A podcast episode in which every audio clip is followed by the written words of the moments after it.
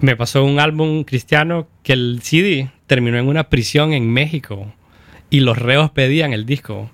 Hoy bien, porque le gustó tanto. Entonces esas historias no, no hay forma que vos puedas pagar eso y, no hay forma de predecir que eso va a pasar. Este es Fundamentos, donde conversamos de tecnología, empresas, cultura y deporte. Este show es producido por medios modernos y también tenemos otro show que se llama Ley Abierta. Nos pueden buscar en cualquiera de las plataformas de podcast que escuchen. Y si les gusta cualquiera de los dos shows, pueden compartirlo o seguirnos para que reciban una notificación cada vez que lancemos algo nuevo. Hola, aquí Rodil y hoy estoy entrevistando a Juan Pablo Ordóñez. ¿Cómo está Juan Pablo? Súper, súper bien. Emocionado de estar aquí, un privilegio. Gracias por invitarme. no, gracias a vos por tu tiempo. La verdad que ya días quería hacer este episodio. Sé que tenés buenas cosas que compartir, cosas interesantes. Has tenido una carrera eh, que ha recorrido. Has andado bastante a, través de la música, algo súper interesante de, conversar, que a mí me gusta en lo personal. Eh, practicarla de una forma amateur como, como lo puedo hacer, pero, pero que me encanta apreciarla. Em, algo breve sobre vos, Juan Pablo. Eh, has trabajado con, en, Honduras, has producido con Rodolfo Hueso, con Eduardo Mansor, Ibidu Jazz, Chia Casanova, que creo que esos son tal vez de los más emblemáticos, y otra serie de artistas nacionales. También fundaste una escuela que se llama Decibeles. Eh, actualmente estás en Multiverse, Studio. y dice clases en Unitec, ¿verdad? Estuve un año en Unitec, sí. Ajá, Juan Pablo, ¿cómo definirías vos lo que haces? Mi vida gira alrededor, casi que en un 90% diría yo, pensando desde, mm, desde una óptica musical puramente. Y eso lo vengo arrastrando desde que estoy bien pequeño.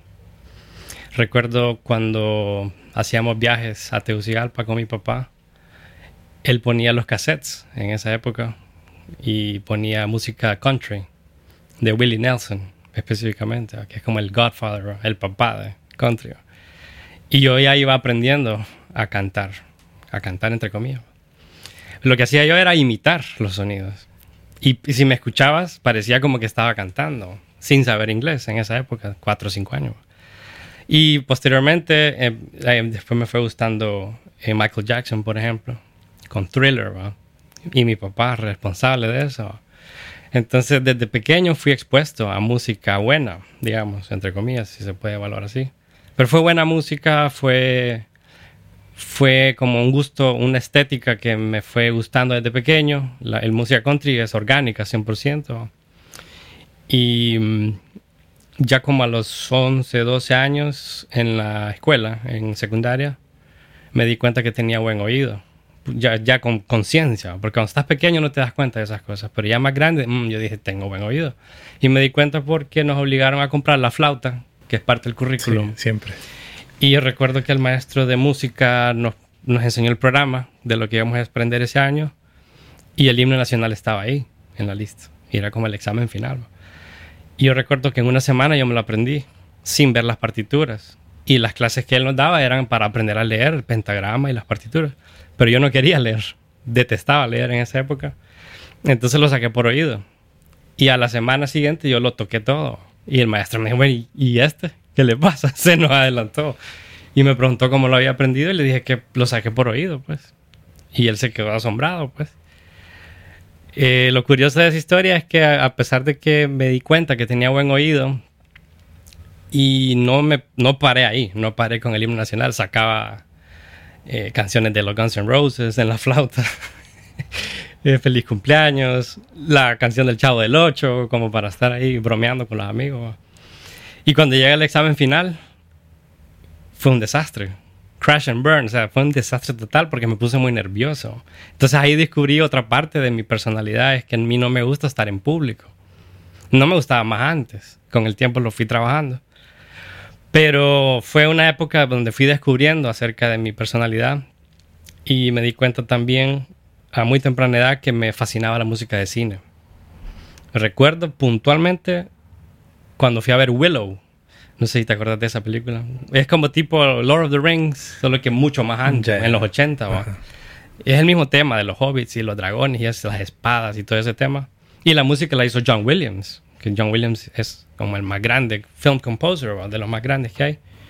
Y yo recuerdo haberme memorizado la melodía de esa película, los temas principales al menos. Entonces ahí había otra de mis facetas, que es la música de cine. Entonces yo descubrí a temprana edad que conectaba fuertemente con la música y hacía una asociación de música con los lugares donde visité, música con emociones, música con personas, con abuela, con primos, con amigos.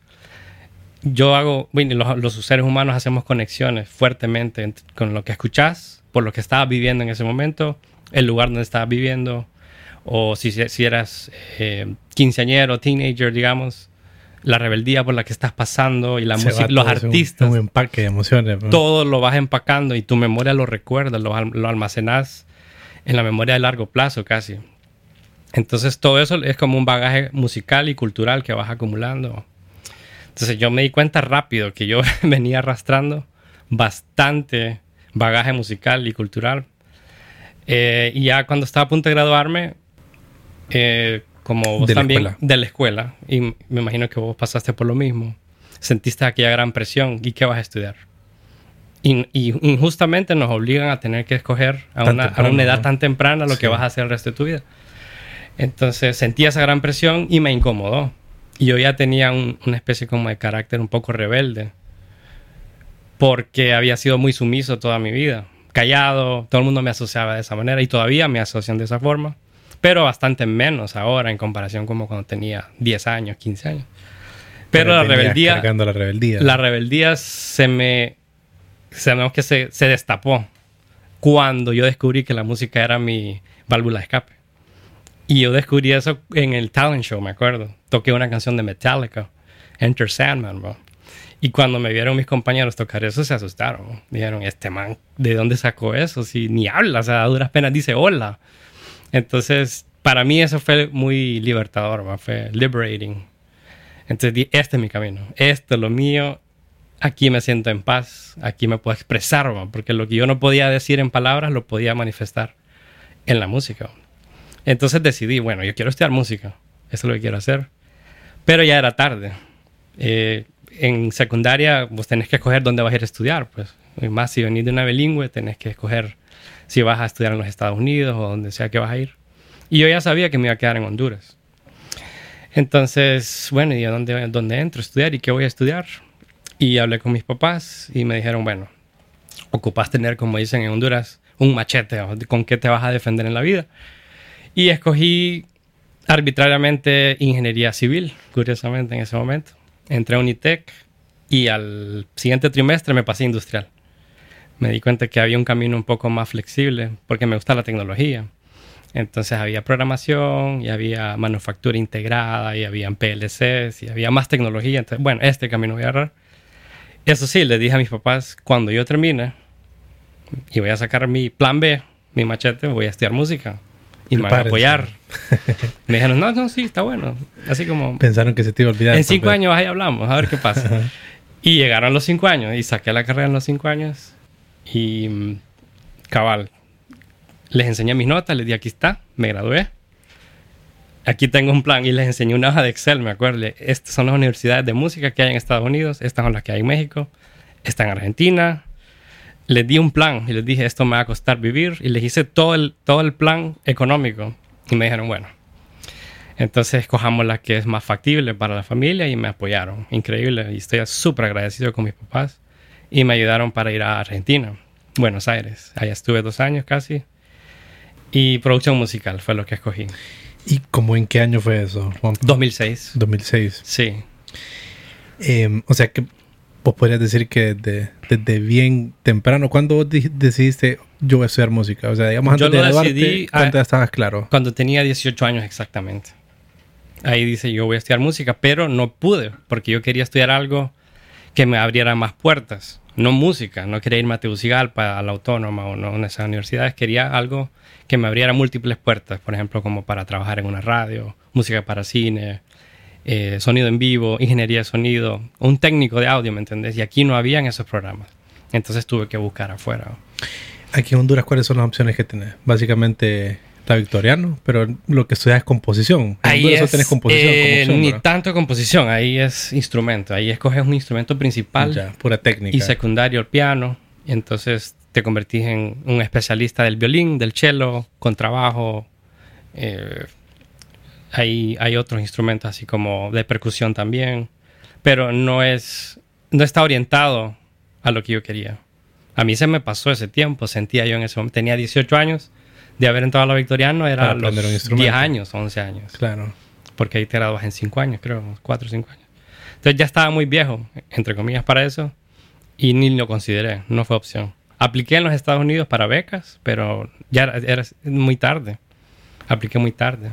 Entonces me quedé en Honduras. Pero, ¿y vos qué sabías de, de la producción de música? ¿O, cómo tenías esa otra noción que tal vez la, no es la que a uno inicialmente se le abre cuando uno le gusta la música? Excelente. ¿Cómo, conociste eso? Fíjate que curiosamente en el 2001 ya las computadoras empezaban a mostrar un avance significativo en, en velocidad y procesador. Ya era más accesible para el pueblo comprar una compu decente. Y recuerdo que tenía un amigo, eh, Nicolás Rivera, muy bueno, de los mejores que hay aquí en tecnología de audio y guitarras y todo eso. Él es arquitecto y él también tenía el mismo sueño mío, me acuerdo, y por eso hicimos clic, porque él quiso estudiar lo que yo quería estudiar después. Y él se fue por la arquitectura en México, y se regresó y nos hicimos amigos. Y él me mostró los programas que se usaban para producir en el 2000, en mayo del 2000, me acuerdo. Entonces yo me enamoré de eso dije, wow, estos programas son los que yo necesito. Y empecé con Cubase. Eso es el primero que agarré. Y agarré, por mi lado, investigué que existía otro que se llamaba Fruity Loops. La versión 2, la versión 3 de las primeras que se habían salido. Y yo solo aprendí a hacer beats. Lo más básico. O sea, Entonces, ahí me fui. Ahí empezó el, el sueño de querer producir. Estuve tres años produciendo. Cuatro años así, solo empíricamente. Y dije, esto es lo que yo quiero y quiero aprender a hacerlo bien. Entonces, ni sabía lo que era una interfase de sonido, ni micrófonos. Todo era con la interfase que viene adentro de las computadoras. Entonces era súper básico lo que yo estaba haciendo, pero ya, ya tenía yo una fascinación por ese mundo de producción. Por eso supe, yo puedo estar horas. De hecho, entré en conflicto con mi carrera, con la, con la ingeniería industrial, porque me acostaba a las 3 de la mañana. En Cubase. Estaba en Fruity Loops y en Cubase haciendo pista. Ajá, y la, y la, clase de programación 2, que estaba Yuka, y la 3, ni digamos. Entonces empecé a bajar las notas y, y aplacé una clase, recuerdo. Y fue porque no estaba dedicado a la carrera, sino que estaba en lo mío. Pues yo quería producir y grabar y estar con la guitarra hasta las 4 o 5 de la mañana. ¿Y en ese tiempo qué, instrumentos tocabas? Fuertemente la guitarra. Ok, o sea, empezaste a tocar la guitarra. Guitarra ha sido mi fuerte siempre. Desde los 14, 15 años empecé ya como en serio. Y la batería fue como un, como un producto secundario de la, del deseo de querer aprender más. Yo solo aprendí batería también. Y, y la escuela influyó mucho en eso, fíjate, porque en, los, en el último año, en, en el senior year, digamos, la, curiosamente el director lo cambiaron y el director tomó la decisión, digamos, de comprar una batería, un bajo y una guitarra eléctrica, que nunca había pasado. Entonces en la electiva solo permitían dos alumnos y la agarré yo y un amigo más. Entonces lo que hacíamos era tocar durante un año, el último periodo era batería, bajo y guitarra.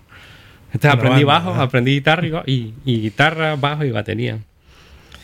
Y fue fabuloso, porque seguí descubriendo que tenía habilidades, digamos, innatas para, como obsesionado pues con la idea de aprender más instrumentos. Se me hacía fácil. Interesante. ¿Y en algún punto ejerciste algo de, de, tu carrera de ingeniería o no? No ejerciste nada. ¿no? solo la, sí, en el 2004, 2003 tuvo que haber sido, hice, estuve como ocho meses en Empire Electronics, que es de, de arneses para los carros Ford y estos carros gringos, las vías y las luces, todo eso, todos los cables. Y no me gustó. sufrí, sufrí terriblemente. Pero tenía que hacerlo porque yo quería ver si era cierto que mi fascinación por la música era no negociable. Y, y después lo descubrí aún más cuando me gradué de industrial y me tocó hacer la práctica a la fuerza, digamos, en la cervecería hondureña. Y me gustó hasta cierto punto porque sí había tecnología.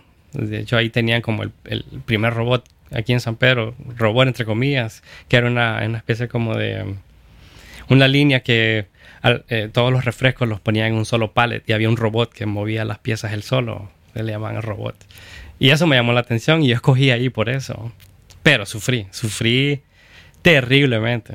Y entonces decidí salirme de ahí. Bueno, terminé la práctica y dije, yo no regreso a este rubro, no regreso. Y mis compañeros todos me decían, sí sabes que si te, si te vas ahorita y regresas a los 30, 35 años, nadie te va a contratar ¿va? como industrial. Y dije, no hay ningún problema. no tengo ningún problema con eso. Mejor aún, porque así no tengo opción. Claro. Ya escogí un camino y por ahí me voy a tirar. Y es un camino difícil, Juan Pablo. Dificilísimo. sí.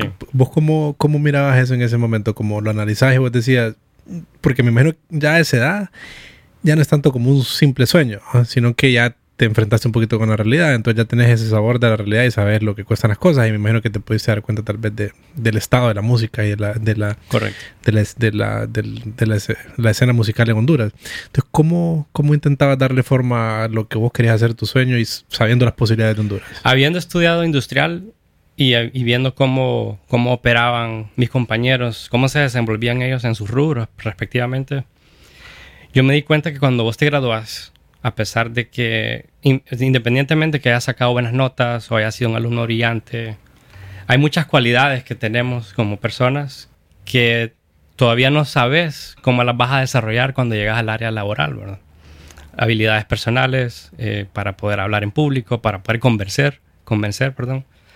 Eh, la lógica que puedas llegar a tener para resolver problemas, que al final de cuentas eso es la industrial. En Honduras la ingeniería industrial es resolver problemas. Uh -huh think outside the box, pensar afuera de la caja para resolver problemas. Y habilidades de comunicación. Habilidades de comunicación. Porque un trabajo con gente. ¿no? Y lidias con tecnología y cómo puedes hacer más eficientes los procesos. Pero bueno, a fin de cuentas, llegas a aprender al trabajo, en uh -huh. esencia. Entonces, cuando, cuando yo hice mis prácticas en esos lugares que te comenté, yo me di cuenta que si yo podía agarrar mis habilidades y hacer una fusión de la música con lo técnico, yo dije, yo puedo encontrar un camino para mí. Entonces, ¿cuáles, son, ¿cuáles eran en ese momento, según mi análisis? Puedo trabajar como técnico en una radio, puedo trabajar en una televisión como técnico de audio, puedo hacer eh, live engineering, sonido en vivo, puedo montar mi propio estudio y hacer una eh, productora de publicidad. Entonces, hice un plan y todo se lo presenté a mis papás, porque ellos no iban a estar convencidos. Si yo les decía, no es que es mi pasión, es que yo me muero por hacer esto. No, ¿cuál es el plan? Y se los mostré con, con números y cuáles, cuáles eran como la paleta de colores posibles para mí. Entonces les encantó porque dijeron, bueno, pero no es A y B, porque el B era la ingeniería industrial y el A era el camino musical. Dentro del camino A era técnico de audio en, en radio, en televisión, puede montar su propio estudio, puede componer para cine, puede ser un live sound engineering, etc. Había muchas opciones. Y yo les dije a ellos, si yo me voy al extranjero, voy a venir 10 veces mejor preparado que cualquiera aquí que saque un curso online o que sí. vaya aquí nomás a Costa Rica. No o sé, sea, yo quiero irme afuera y tratar de exprimir a mis maestros en el extranjero y posiblemente conseguir trabajo afuera. Ese era mi plan. Mi plan A era quedarme afuera. Pero al terminar en Argentina, yo sentía que mis talentos se estaban quedando cortos. Sentí como sentido? que la, Para la parte Argentina. en Argentina estudié producción de audio. Ok. Te fuiste dos años. Estuve cerca de dos años. Ok. No terminé porque se me metió una piedra en el zapato, por así decirlo. Yo sentía que el camino, uno de los caminos fuertes para mí era componer. Y como la música de cine me gustaba tanto, y en, en Argentina no aprendí mucho de eso. Y necesito buscar un camino que me conduzca más por ese lado. A la parte musical. Más musical digamos. orientado. Okay. Entonces, bueno, empecé a investigar de nuevo. Regresé al, al, drawing board. Fíjate, papá, le dijiste que ahora me tengo que ir Fíjate otra que vez. ahora sí, eso fue... fue... Pero aquí sí es el lugar correcto. Sí, ¿eh? entonces ya es como la, la tercera es la vencida. Tremendo. Está cambiando de plan. Pero lo hice de una manera tan convincente que mis papás dijeron, no, sí tiene razón. Ya tiene una parte de lo que él quería hacer, ahora falta el complemento, que es la música puramente. ¿va? Entonces me fui a Canadá, al Art Institute en Vancouver. ¿va? Y o sea que en Argentina no terminaste la... No pude terminar. Ok. Pude haber terminado, pero parte de mi estrategia era ceder un poco en mi ego de querer estudiar afuera y les dije a mis papás, ahorrémonos esta plata, y ahorrémonos no, no el para, tiempo. Para. Ya aprendí lo que iba a aprender aquí les garantizo que ya estuvo. Mi ciclo en Argentina ya terminó. Si yo me quedo aquí los seis meses más y me faltaban, yo no simplemente voy a seguir practicando lo mismo. Entonces decidí... Para hacer tu tesis y lo demás, ¿verdad? que es pura práctica. que, que digamos. era práctica y es- era increíblemente buena práctica porque sí grabábamos bandas en vivo y bandotas, o sea, bandas increíbles que llegaban a grabar al estudio en Argentina de todos los géneros. Reggae, ska, jazz, rock, todos los géneros que te puedas imaginar, porque Argentina tiene una cultura musical más avanzada que nosotros. Pero era más de eso, era mucho más de eso. Entonces dije, no, mejor paro aquí, ahorramos esta plata y me voy a Lauer Institute. Y Lauer Institute costaba 10 veces más. Entonces tuve que sacar un préstamo y ya esa fue mi primer gran decisión fuerte de mi vida, como enfrentado en la realidad, como vos decías. Mi papá me lo dijo así, hoy sí estás tomando decisiones de hombre, porque estamos poniendo la casa de por medio.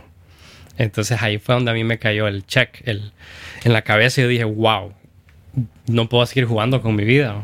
La casa que- de mis papás está en jugando, juego. Pero vos sentías que estaba En o sea, en la mente te juega trucos cuando tenés miedo. Claro. Entonces los argumentos por un lado de mi oído me decían, deja de jugar, deja de jugar con tu vida. Y el otro lado era, confías o no confías en lo que quieres hacer. Vas en el buen camino. Ajá, confías en vos o no. Entonces tomé la decisión y acepté que sacáramos un préstamo y me fui a Canadá. Y lo que yo no me esperaba, y estas son las cosas que pasan en la vida, es que la bolsa de valores en Estados Unidos iba a venir abajo. El crash del 2008-2009.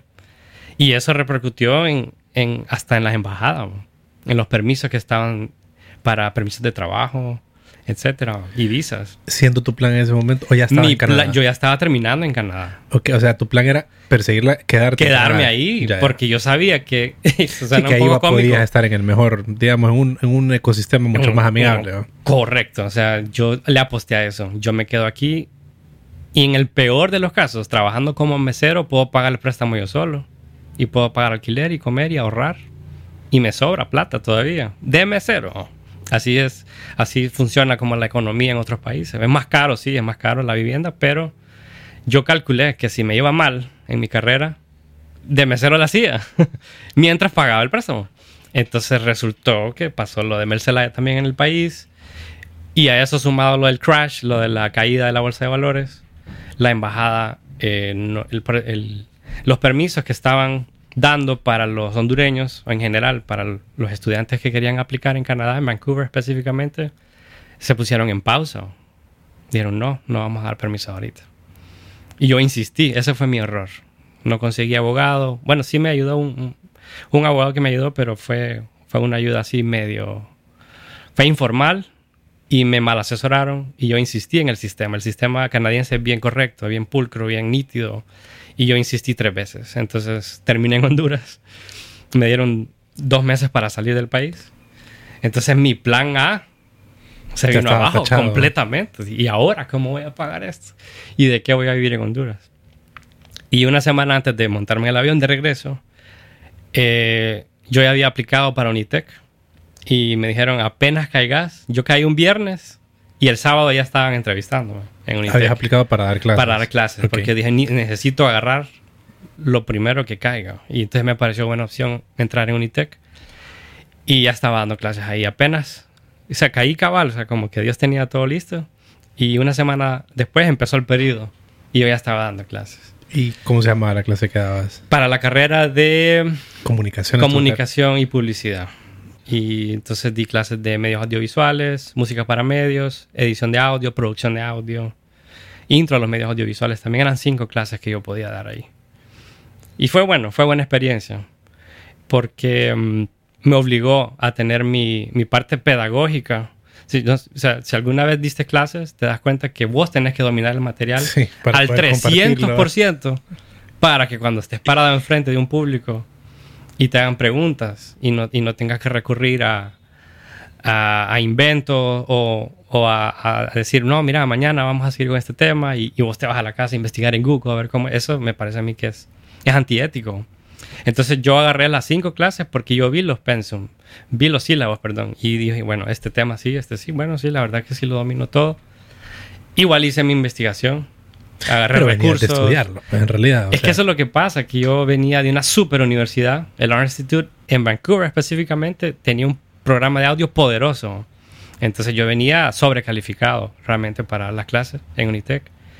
Y el, el programa de Unitec en esa época al menos estaba muy pobre. Entonces, por eso fue que me contrataron a mí casi que de emergencia, porque necesitaban ayuda y en el área de audio estaban debiendo. Entonces fue una excelente experiencia. Fue- por lo menos gané tiempo durante un año Para pensar más o para menos pensar cómo- qué más iba a hacer. Solo estuviste un año. Estuve un año. Y después y de ahí decidí, bueno, sí, ya, ya sé qué más puedo hacer. Entonces eh, empecé a hacerme un nombre en San Pedro. Empecé a grabar con artistas. Empecé de cero. Con poco equipo. Y incluso una de las primeras bandas que grabé, literal la grabé en una especie como de taller de mecánica. Ujú. Habían carros desarmados alrededor y ese es el lugar donde podíamos grabar en ese momento. No era feeling acústico el que querías lograr. pero- No, o sea, es que era, lo que, estaba disponible. Ya. Porque yo no tenía un estudio, ni siquiera mi cuarto, no lo tenía Y- acondicionado para eso. Pero vos ya venías conociendo de buenos estudios de música. ¿no? Ya sabía yo lo que era grabar en un estudio. Múltiples estudios. En Canadá habían estudios de lujo. Nivel 1, nivel 2, nivel 3. A medida que ibas avanzando en el programa, el estudio se iba volviendo más profesional. Ya en el último nivel es una cosa de loco. O sea, nivel donde grababa Celine Dion. eh, de ese nivel de estudio. Entonces cuando regresé fue un baño de, de agua fría. de realidad. ¿no? de realidad. Pero ya medio lo tenías anticipado. pues ya Yo me sabía- sabía lo que venía. No, no es que esperabas que Honduras era la meca de la música. ¿no? Eso y los maestros en Canadá, ellos muy, muy sabiamente nos advirtieron, la, la industria musical está cambiando exageradamente rápido. Entonces, ustedes como alumnos no crean que van a ir a trabajar al estudio más grande del mundo. Ustedes van a tener que hacer sus propios estudios. Entonces nos dieron los tips y la, la tecnología básica que nosotros requeríamos para empezar con un home studio. Entonces desde ahí nos en venían ese preparando fue para la eso. transición, ¿verdad? Más Ahí o menos fue, por ahí, cuando 2008, iTunes 2009. empieza a posicionarse duro, Spotify agarró fuerza. Spotify agarró fuerza, cambió la música. La música ya, ya venía en un rumbo bien Sí. diferente. Sí, un porque shift, En un ese cambio. momento estaba la música, Napster estaba, eh, o sea, ya Sí. había, entonces, más bien, ajá, eh, la música pirateada estaba agarrando bastante mercado, venta de CD baja, ya no era muy rentable ¿verdad? estar Exacto. pagando estudios tan caros. Interesante. Hubo un, momento, ¿no? hubo un cambio bien fuerte ahí y los, los maestros que tuvimos en esa época estaban bien metidos en la industria. Entonces ellos podían ver que venía una nube gigante, gris, A llena de tormentas y de destrucción.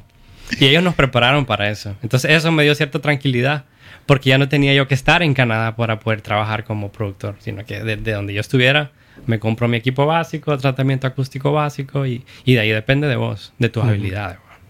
Es- en eso se resume, si quieres ser productor, it's up to you. O sea, vos con tu mente y con tu pasión y con tu dedicación podés lograrlo. O sea, que vos ya mirabas el camino como de la producción ahí. Es el que vos tenías ahí, sí, claro. sí, o sea, tuve que ceder en el sueño de componer música para cine desde el momento en que salí de Canadá. Ok. Pero siempre me gustó la idea de grabar con otros músicos y de producirlo. Porque eso es lo que hice en Argentina y lo seguí haciendo en Canadá. Con orientación a hacer música para cine también. Pero desistí de eso. Desistí completamente. Y lo que estudiaste, ¿cómo, qué, qué- cuál era el campo de estudio de, de lo que, de lo que tuviste en Argentina y lo que tuviste en Canadá? En Argentina era más el sueño como de un como un sound engineer, digamos, nivel técnico. La, la parte meramente técnica. ¿Cómo se Micrófono, llamaba la carrera? acústica, se llamaba técnico en producción de audio y producción musical. Que esa es la que Técnico. estudió Jorge también, ¿o no? Jorge pasa con la misma, En correcto. Argentina, en la misma universidad que sí, estuviste. mi buen amigo George, saludos. Exacto, él Ajá. estudiamos lo mismo en Argentina. Y otro amigo mío, buen amigo, Roberto Villalbir, y al mismo tiempo estudiamos lo mismo. Y ahí es conocer toda la parte técnica. La parte técnica. Con algunos temas asociados a trabajar con instrumentos virtuales, controladores MIDI.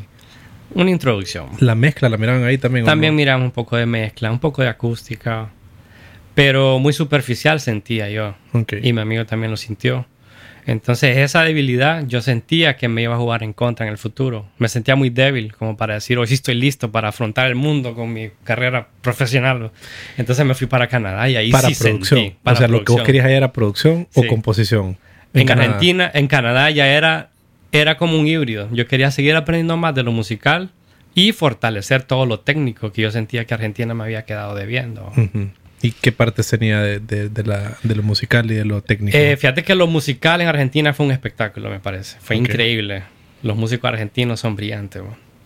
Pero la escuela que habíamos escogido en el primer año técnicamente no estaba tan cargada de tecnología. ¿o? Los maestros eran buenos, pero en la parte técnica de la escuela no había mucha inversión. Y es que ahí en esto juega un rol bien importante. ¿no? Como Totalmente. Si quieres estudiar, querés ver cómo se mira lo mejor, digamos, eso es el sueño. ¿no? Sí, y la, la contraparte de eso es, bueno, como, la, como el equipo funcionaba a medias, aprendimos troubleshooting, aprendimos a resolver problemas. Claro. Porque todo daba problemas. Más apto para, para un país Entonces como el fue, nuestro. fue bueno en ese sentido porque teníamos que improvisar. ¿va? La consola no sirve, pero sirve el canal tal. El grabador digital no sirve, pero podemos usar tal. Entonces todo era buscándole la vuelta a todo. y, en, y en Canadá fue todo lo contrario. Ahí todo funciona siempre. Y tienen técnicos que, que les pagan solo para estar cuidando la calidad de los aparatos. Y tenían una bodega donde vos podías llegar y vos decías, quiero que me presten el Neumann que vale dos mil dólares, me lo voy a llevar a mi casa. Ese nivel tenían en el Art Institute. Yo podía sacar prestado un micrófono de dos mil dólares y me lo llevaba a mi casa. Así de increíble fue. Y alquilar los estudios 24/7, las 24 horas del día disponible. Si no había clase, vos podías usarlo. Siempre y cuando tenías la estrellita en el pecho, decía nivel 1, nivel 2, nivel 3 Y eso es lo que te, te iban acceso. abriendo, te iban unlocking, digamos, abriendo los, los diferentes estudios a los que podías entrar. Fue buena experiencia. Fue lo mejor que he vivido, sí. En, en- en educación, en un espectáculo. ¿Y cómo se llamaba lo- la carrera que estudiabas ahí? Esa era producción digital, Ujú. Digital Music Production, O sea, in the box. Trabajar in the box. Pero también, o sea, me enseñaron a trabajar con consolas. Ok. Pero ellos tenían como a la mitad de la carrera, te empezaban a meter fuertemente digital, digital, digital, instrumentos virtuales, eh, todos los géneros electrónicos, diseño de sonido eh, digital, así como sintetizadores, eh, tecnología aditiva, sustractiva, FM synthesis, eh, modular, todo eso. Eso me dieron duro con eso. Un año solo de esa tecnología. ¿no? Bonito, ¿no? Increíble. ¿Y el rol de. Canadá en la industria de la música es fuerte? Es bien fuerte. ¿En qué parte se ubican bien? ¿En mezcla o, o Fíjate producción? que ellos han tenido muchos artistas icónicos. Celine Dion que mencionaste Celine es Dion, canadiense. Avril Lavigne, Ah, eh, bueno, los tan odiados y amados por algunos, pero tienen bastante hate. Nickelback, por ejemplo. Y ellos produ- producían Ellos todos son Canadá canadienses. y producían en Canadá. Sí, incluso Metallica produjo una parte del Black Album, que es uno de los álbumes más vendidos de la historia. Una parte se hizo en Canadá. Entonces te sorprenderías cuánto se produce en Canadá que vos no te das cuenta. Y hardware se produce bastante en Canadá. ¿va? No, Sí. En general, Sí, creo que es fuerte en hardware. O sea que sí tiene un rol importante en la música. un rol importante. Bueno, es un país Es que la industria en Canadá es fuerte, incluso en, en cine. Uno de mis mejores amigos, él trabaja en efectos visuales para cine. Y en Vancouver es como de las ciudades más fuertes del mundo en eso. Entonces yo estaba metido en una ciudad que es, que es pionera y el líder de punta de lanza, digamos, en múltiples ramas. Ahí estaba. Ahí estaba el estudio, ahí está el estudio todavía de Brian Adams, por ejemplo. The Warehouse. Creo que ya lo cerraron, tristemente, pero ha sido como un- una leyenda ese estudio. Todos los artistas que han ido a grabar ahí. Entonces yo quería estar ahí. y escogí por eso Canadá también, porque yo sabía que había habían oportunidades de trabajo ahí, fuertemente. De hecho, conseguí trabajo ahí, pero no pude continuar porque no tenía el permiso de trabajo. Ya tenía toda la documentación firmada y estaba trabajando en Electronic Arts, los que hacen el No FIFA. NBA, ¿Y en qué estabas trabajando ahí? en el área de control de calidad, fíjate, De audio. de audio. ¿Y como qué tipo de cosas hacías? Fíjate que el ¿Recuerdas algún examen de admisión, el examen de admisión, que fueron varias, varios filtros que me hicieron. Incluyendo visual, o sea, que ellos necesitan gente que sepa, que sepa de video games, que sepa de la parte visual, de los glitches que tienen, de los errores de los videojuegos, pero el examen final era con audio, detectar distorsiones, detectar eh, anomalías, eh, que no sincronizaba el audio con, lo que está jugando, digamos, que le pegas al balón y que no sincroniza el golpe. Eh, es bien difícil, la verdad, tenías que ser muy detallista, porque por cuestiones de milisegundos tenías que poder detectar que estaba, como le llaman algunos músicos, tenía latencia, por así decirlo. Ujú. Entonces no estaba sincronizado el audio con lo que estaba viendo en la imagen. La música no... En, en, qué interesante es el mundo de la música para videojuegos. Hay un programa que está diseñado solo para determinar, dependiendo de cómo vas avanzando en el juego, la música se va transformando. Ujú. Entonces, los compositores tienen que aprender a usar este programa. Por ejemplo, una canción que dura cinco minutos, Es como música la compones, programada, ¿no? la compones en capas. Entonces tenés la versión light, que es cuando el jugador va empezando y va en el mundo, se va moviendo y no pasa nada, no hay peligro. Luego aparece el primer peligro, entonces la música aumenta de nivel y pasa al nivel 2. Hay una transición. Y así tenés como múltiples capas. Entonces cuando ya estás peleando con el boss o la música está la música está completamente cargada y dramática y gigante. ¿no? Entonces todas esas cosas teníamos que observar también cómo se comportaba el AI, ¿no? la inteligencia artificial que está controlada por este programa. ¿no? ¿Y en algún momento has pensado nuevamente tal vez irte a Canadá o algún otro país o perseguir desde aquí la carrera de, de- de composición para cine? Fíjate que no. Porque puedes Eh, perseguirla. No, es difícil, ¿verdad? Sí se aquí- puede. Si ahora a, a nivel, digamos, vos podés aspirar a tener una carrera como compositor desde tu casa. ¿De cine? ¿Será? Sí, sí se puede. De películas, tal vez. Por ejemplo, el que hace Fast and the Furious está en su casa. Y tiene un mega estudio en su casa, eso sí. Todo lo hace él, él solo. Él graba percusiones, baterías, bajos, programa las cuerdas orquestales, todo con instrumentos virtuales. Y, y él tiene el estudio que parece Guitar Center, ¿va? Ajá, Entonces claro. todo lo que necesita lo tiene ahí. Él lo hace solo. Ajá. Él lo hace. No necesita viajar ni que lo vayan a investigar ni nada. O sea, él, él tiene todo ahí. Y, ok, entonces te veniste de regreso. Esto fue en más o menos 2008, ¿no? Eh, No, tú tuvo que haber sido como 2010. Finales ¿no? 2009, empezando el 2010, ya o sea, estaba te en aquí. ese momento crítico Ujú, eh, sí. para el país. Y eh, estuviste un año en Unitec. Eh, ¿Cuándo arrancaste la escuela de música? Decibeles.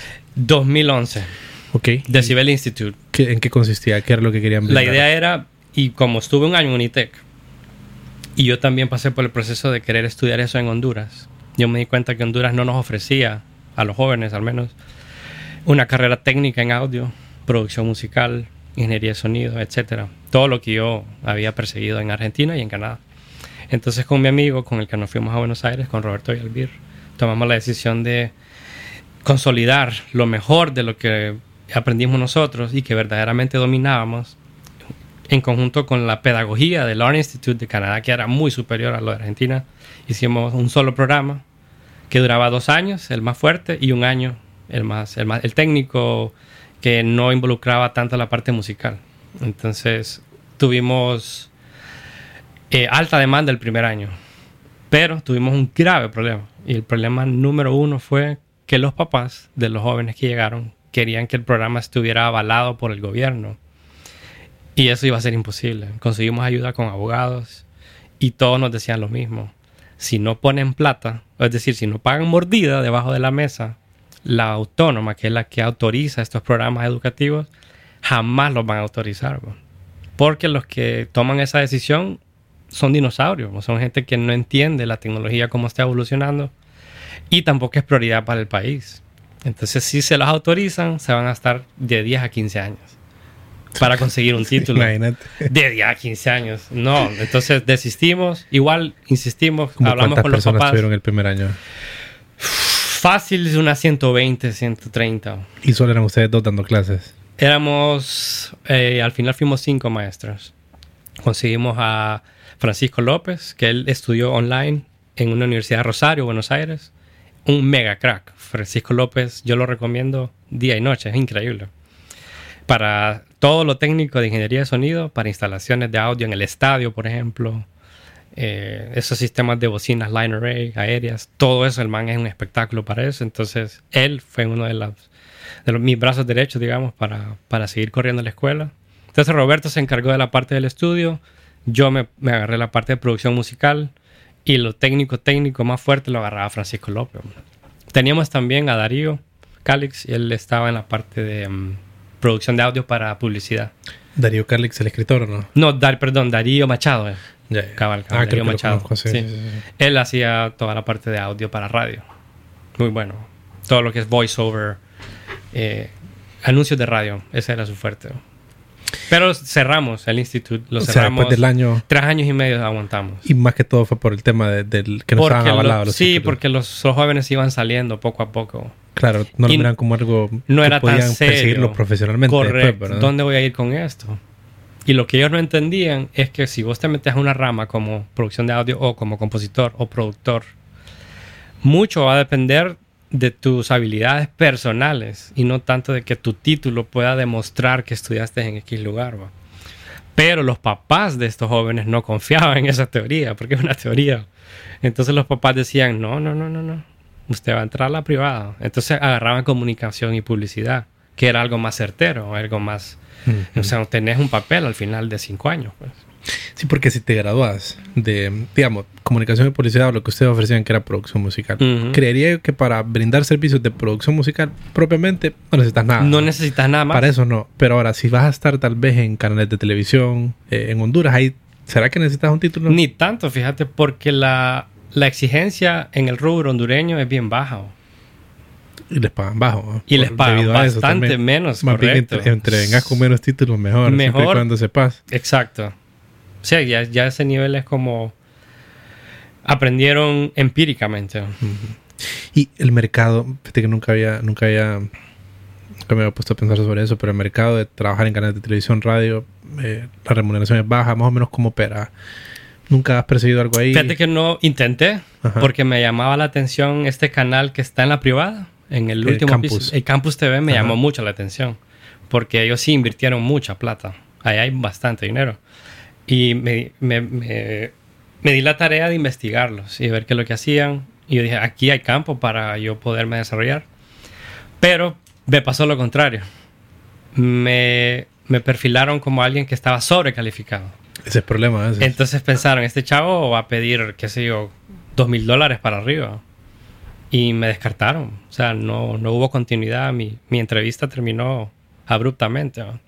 Entonces yo pienso que lo que pasó ahí fue que vieron mis títulos, vieron mis habilidades y dijeron, aquí no, no hay espacio para alguien así. Entonces intenté también en Canal 11, que me pareció que también tenía algo de tecnología invertida. Y no, no me consideraron. Entonces no es que yo no estaba calificado, es que estaba sobrecalificado. Claro. Sí. sí. Pero ese no era mi camino. Entonces, de alguna manera que me hayan frenado por ahí, yo tuve que buscar una válvula de escape para poder sentirme yo más tranquilo, porque no estaba encontrando trabajo más que la universidad. Y dije, bueno, voy a Ahí empezar a pusiste la producir. escuela. Bueno, montamos la escuela, pero en paralelo yo Ah. estaba produciendo, Ok. dando pasos pequeños, tratando de hacer un nombre, de que la gente me reconociera como un productor. ¿Cuáles Que había fueron de las estudiado primeras- de las primeras canciones que, que, que hiciste? Híjole, la primerita que te cuento que la grabamos en un taller de mecánica Ajá. y hasta el sol de hoy la escucho y me quedo asombrado. Esa banda se llamaba Hydra, Hydra. una, Ok. una banda de rock, así como Muse, tipo Ajá, Muse, ajá. y suena increíble. O sea, yo lo escucho hoy, no puede ser que yo produje eso en un... La mayoría se hizo en un taller. bo. Y entonces, yo ahí me di cuenta que la pasión que vos puedes tener por algo, por muchos obstáculos que vayas encontrando, vas a buscar las maneras de jugarle la vuelta. Entonces empecé ahí. Luego empecé a agarrar... Eh, un Mansor me buscó en el 2013. Ya cuando me buscó un Mansor, yo dije, ok, ya estoy dando algunos pasos significativos porque él confió en mí. Él ya estaba bastante popular con Motuca Sound System. Ya había cerrado él esa etapa, entonces estaba lanzando como artista solista. Y me buscó y empezamos a trabajar y la relación ha permanecido hasta el día de hoy. Y en el 2015 empecé a trabajar con Rodolfo, Rodolfo Hueso. Entonces, em, lo que sucedió con él es que Rodolfo, él tenía influencia de Guillermo Anderson. Y cuando yo lo escuché por primera vez tocando, yo dije, es, ok, Rodolfo Hueso, aquí hay talento para explotarlo. Y yo se lo dije a él desde el día uno. Vos sos un músico excepcional. Yo le dije, me acuerdo. Pero él nunca había grabado nada, tenía pedazos de canciones. Entonces él era como el modelo perfecto a perseguir para agarrarlo y producirlo. Entonces confió en mí, fíjate, Rodolfo confió en mí, puso su música en mis manos y nos ha ido bien a los dos, pienso yo, porque él, su carrera le ha ido bien. ¿Cuántas canciones han producido más o menos? Creo que llevamos nueve, ocho o nueve canciones y ahorita vienen, si Dios lo permite, unas tres más. Qué bueno. Pero sí, el modelo que él escogió es el modelo que ha manejado la industria, que es por singles. Claro, ya no es álbumes ya- ni EPs. ya- EPs ya- más o menos todavía. Pero todo es a, a base de single, porque la industria se maneja de esa forma. Ya no hay una disquera gigante que te da 500 mil dólares o un millón de dólares para, para, que, que, haga para que hagas todo el álbum y te dan dinero para publicidad y te daban dinero para que alquiles un apartamento y andes una limusina dando la cara de que son un gran éxito. Así era antes. Ahora no. Ahora es cada quien busca dónde grabar, sálvese quien pueda, en el home studio que puedas entrar y te pones, o sea, confías, pones tu música en esa persona, que usualmente solo es una o dos máximo. Ellos producen todo, lo lanzas en las plataformas digitales, lanzas una. Y si tenés suerte, logras, logras que la atención abarque un mes. Lo más que tenemos. Un mes es demasiado. Te tomó más tiempo hacerlo que la atención de la persona. Sí, porque estamos en o sea, la- el comportamiento de las personas ahorita por la tecnología, por los teléfonos, por Spotify, YouTube, Instagram, TikTok. Todo el mundo está scrolling con el dedo. Buscando lo nuevo. ¿no? Tu atención dura como 5 segundos en cada cosa que ves, máximo. Y si no te atrapa, vamos con el siguiente, vamos con el siguiente, vamos con el siguiente. Entonces, si tu canción no tiene un gancho que te atrapa desde los primeros 10 segundos máximo, la gente va a decir, no, esta no me gustó, voy con la próxima de, de Maluma, la próxima de Bad Bunny, la próxima de, Justin Bieber, etc. Entonces es un reto para gente con Honduras querer brillar en TikTok o en Instagram o en Facebook, porque está compitiendo con el universo ahora. Todo el mundo puede subir un single ahora. Entonces, ¿cómo haces para brillar? Entonces, ahí es donde entra jugar el productor. Hay ciertas cualidades técnicas de audio que tiene que tener.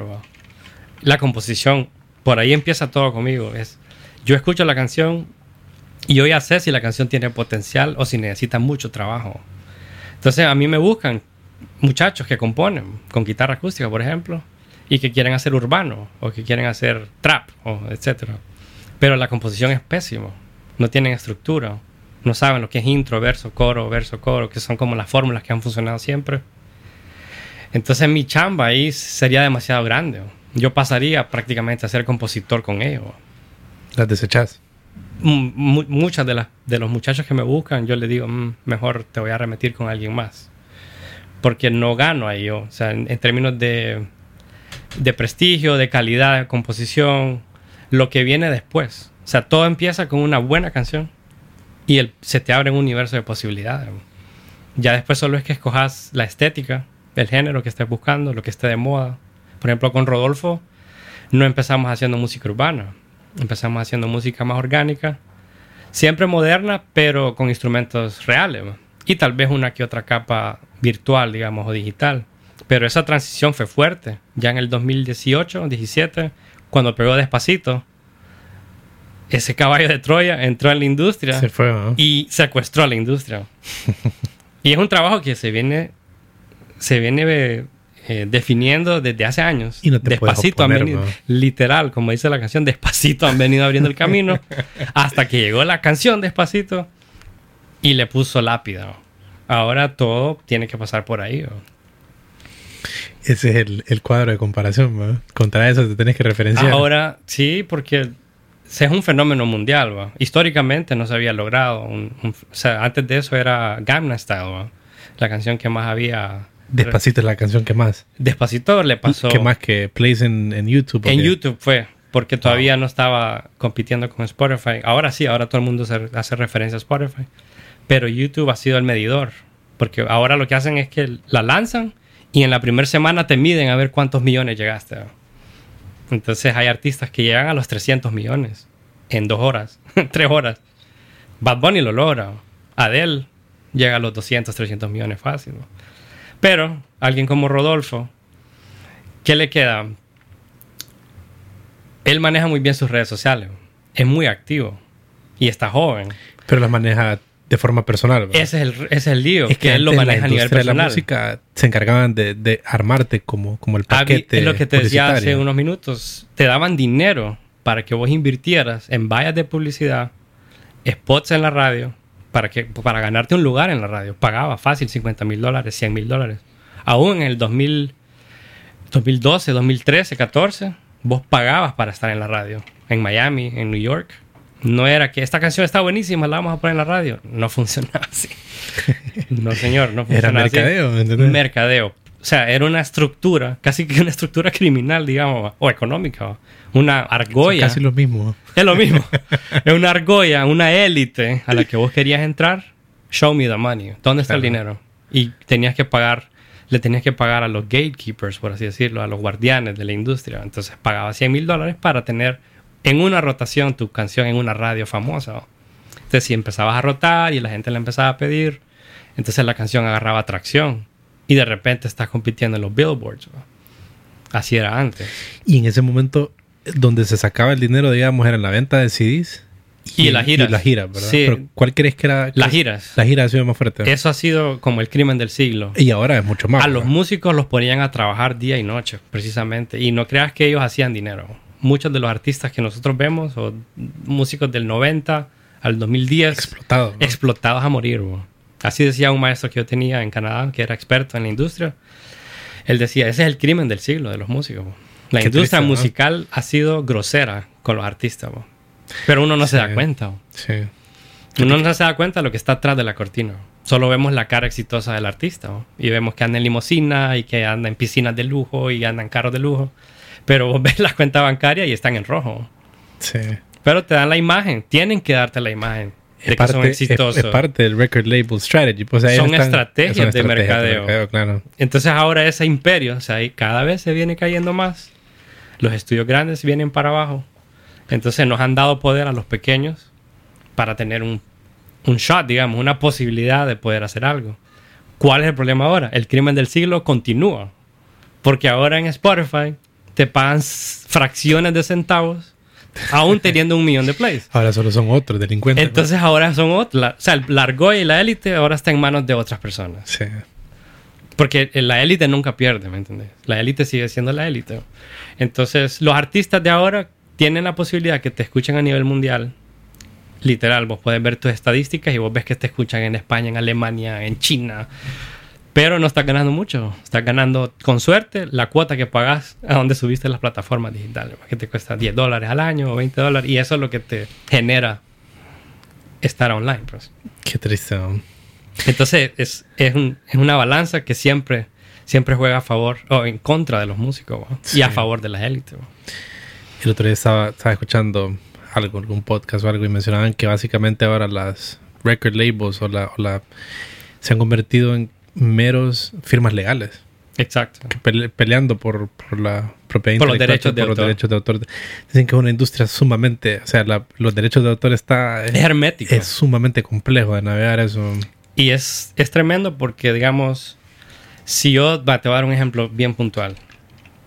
Yo planeo empezar a dar mis cursos online de mis clases, de todo lo que yo he aprendido, pero a nivel personal y así como estrategia de no convertirme en un youtuber exactamente, pero sí alguien que te ofrece educación de, de buena calidad y que lo puedas hacer como autodidacta, ¿no? en tu casa, tranquilo, vos vas viendo los videos, etcétera. Que hay muchos youtubers que hacen eso.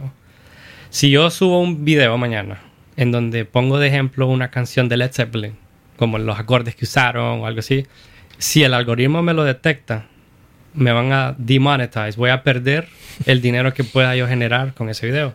Trabajaste para aquellos. Trabajé para ellos. Gracias. Entonces tengo dos opciones. O les doy el dinero a ellos o bajo el video.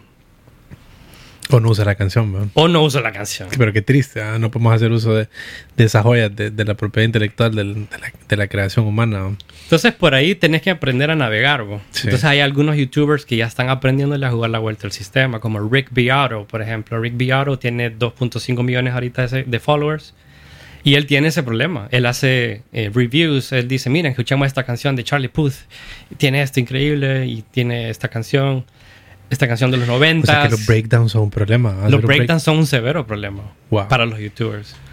Entonces Rick Beato lo que está haciendo es que él, como tiene tantos followers, literalmente. él ¿no? tiene millones de followers. Entonces, él le genera dinero a YouTube también. Entonces, él los ha amenazado de cerrar su canal si siguen molestándolo con eso de que no le permiten a él generar dinero. Y así les está medio ganando la batalla. Pero es él que tiene ese poder. Él ya tiene ese, ese leverage, digamos, ese- esa carta de negociación la tiene él porque tiene 2.5 seguidores. Pero empiezo yo de cero. Sí, vas a trabajar o sea, para YouTube. No, no, o sea, no, no me sale. Pues. Entonces hay que buscar estrategias nuevas. ¿no? Hay Sí. que salirse del sistema y buscar otras plataformas para poder ver la luz. Porque si no estás atrapado en este sistema que está jugando en contra. ¿no? Bueno, los videos que a veces grabo para Instagram, que son como covers, jams, cositas así pequeñas de un minuto, me caen mensajes cuando hago covers. ¿no? En serio. De Jamiroquai. Pero ¿y de quién te caen mensajes? Me cayó el de Jamiroquai. Cuatro veces me ha caído en cuatro videos diferentes. ¿no? Como de él. O sea, de, De- de su es que no son ellos, son los, los, los, que publishers, los, que publishers, tienen los derechos, de la música. Que te ponen. Que es- el, el algoritmo reconoce que esa canción no es mía y que se está baneada en, en X. Me tiran una lista gigante de países donde está baneada. Entonces yo tengo que hacer- reconocer que la canción no es mía o me la bajan. Una de dos. Y reconocer significa. Reconocer es que vos puedes hacer un, un como le llaman? Un plaint. Un, un- como, Ah, como una. pero ¿Cuál es la palabra que usas en ese eh, mensaje que me cae? Espera. Puedes alegar, digamos. Puedes apelar. Un, Un appeal. dispute. Un dispute o un appeal. Ajá. Ah, vos puedes decir la canción es mía. La canción es mía. O puedes decir no, no es mía. O no, no es mía. ¿Pero a quién le decís? ¿A Instagram o a quién? A través de Instagram les manda el mensaje a ellos. A ellos les va a caer y ellos deciden qué hacer con esa respuesta. El sistema está funcionando de esa forma. Y cada vez se hace más inteligente el algoritmo. Es increíble. Porque la otra movida que estaban haciendo es que acelerabas el tempo de la canción. Pero o sea, vos te ha Y pasado le con cambiabas el pitch también. ¿Te ha pasado con canciones que les pones play o con composiciones puras que vos las estás haciendo el cover? Es que a veces hago, hago, escojo backing tracks, digamos. Ya, ya, la ya. canción Y ahí sin la la, voz. La canción sin la voz. o le Entonces- pones play en algún momento como para darle la O en- referencia a la gente. tal Sí, vez. estaba viendo el video ayer de un chavo que estaba, estaba haciendo un unboxing, digamos, de una guitarra que compró y en el fondo tenía una canción de Queen Lo llaman. y lo ahí. banearon. Y entonces él tuvo que reconocer que la canción era de él. Y entonces aparece un mensaje gigante en YouTube que sale ahí, ¿quién tiene los derechos? Wow. Te lo ponen en primera plana para que esté claro de quién es la música que está sonando en el fondo. Y eso lo reconoce el algoritmo. Porque no es una canción que suena. No es como que él puso la canción original a sonar en el video. ¿Cómo es que le llaman? Diegético y extradiegético. Diegético. Extradiegético es cuando el público. Digamos que estás en la sala del cine y la música sale por las bocinas. Y es la versión de estudio la que estás escuchando. Claro. La otra posibilidad es que esté saliendo a través de un parlante en la escena. Como Claro. que estás en un bar, por ejemplo, y hay músicos tocando. Y ellos están tocando una canción de Queen. Eso se llama extra digestivo. Diegético es adentro de la película y extra diegético cuando vos estás afuera como público y estás escuchando la canción y solo vos la estás escuchando como público, el, el- el actor no la está escuchando. El diegético es cuando el actor sí la está escuchando. Como que es parte de la escena. Él es parte de la escena, él entró al bar y ahí. Entonces, a ese nivel de inteligencia está el, el AI de YouTube. Reconoce cuando incluso está sonando en una bocina que vos tenés un Bluetooth speaker en la cocina y vos estás grabando así un, como un selfie, un video para Instagram Story.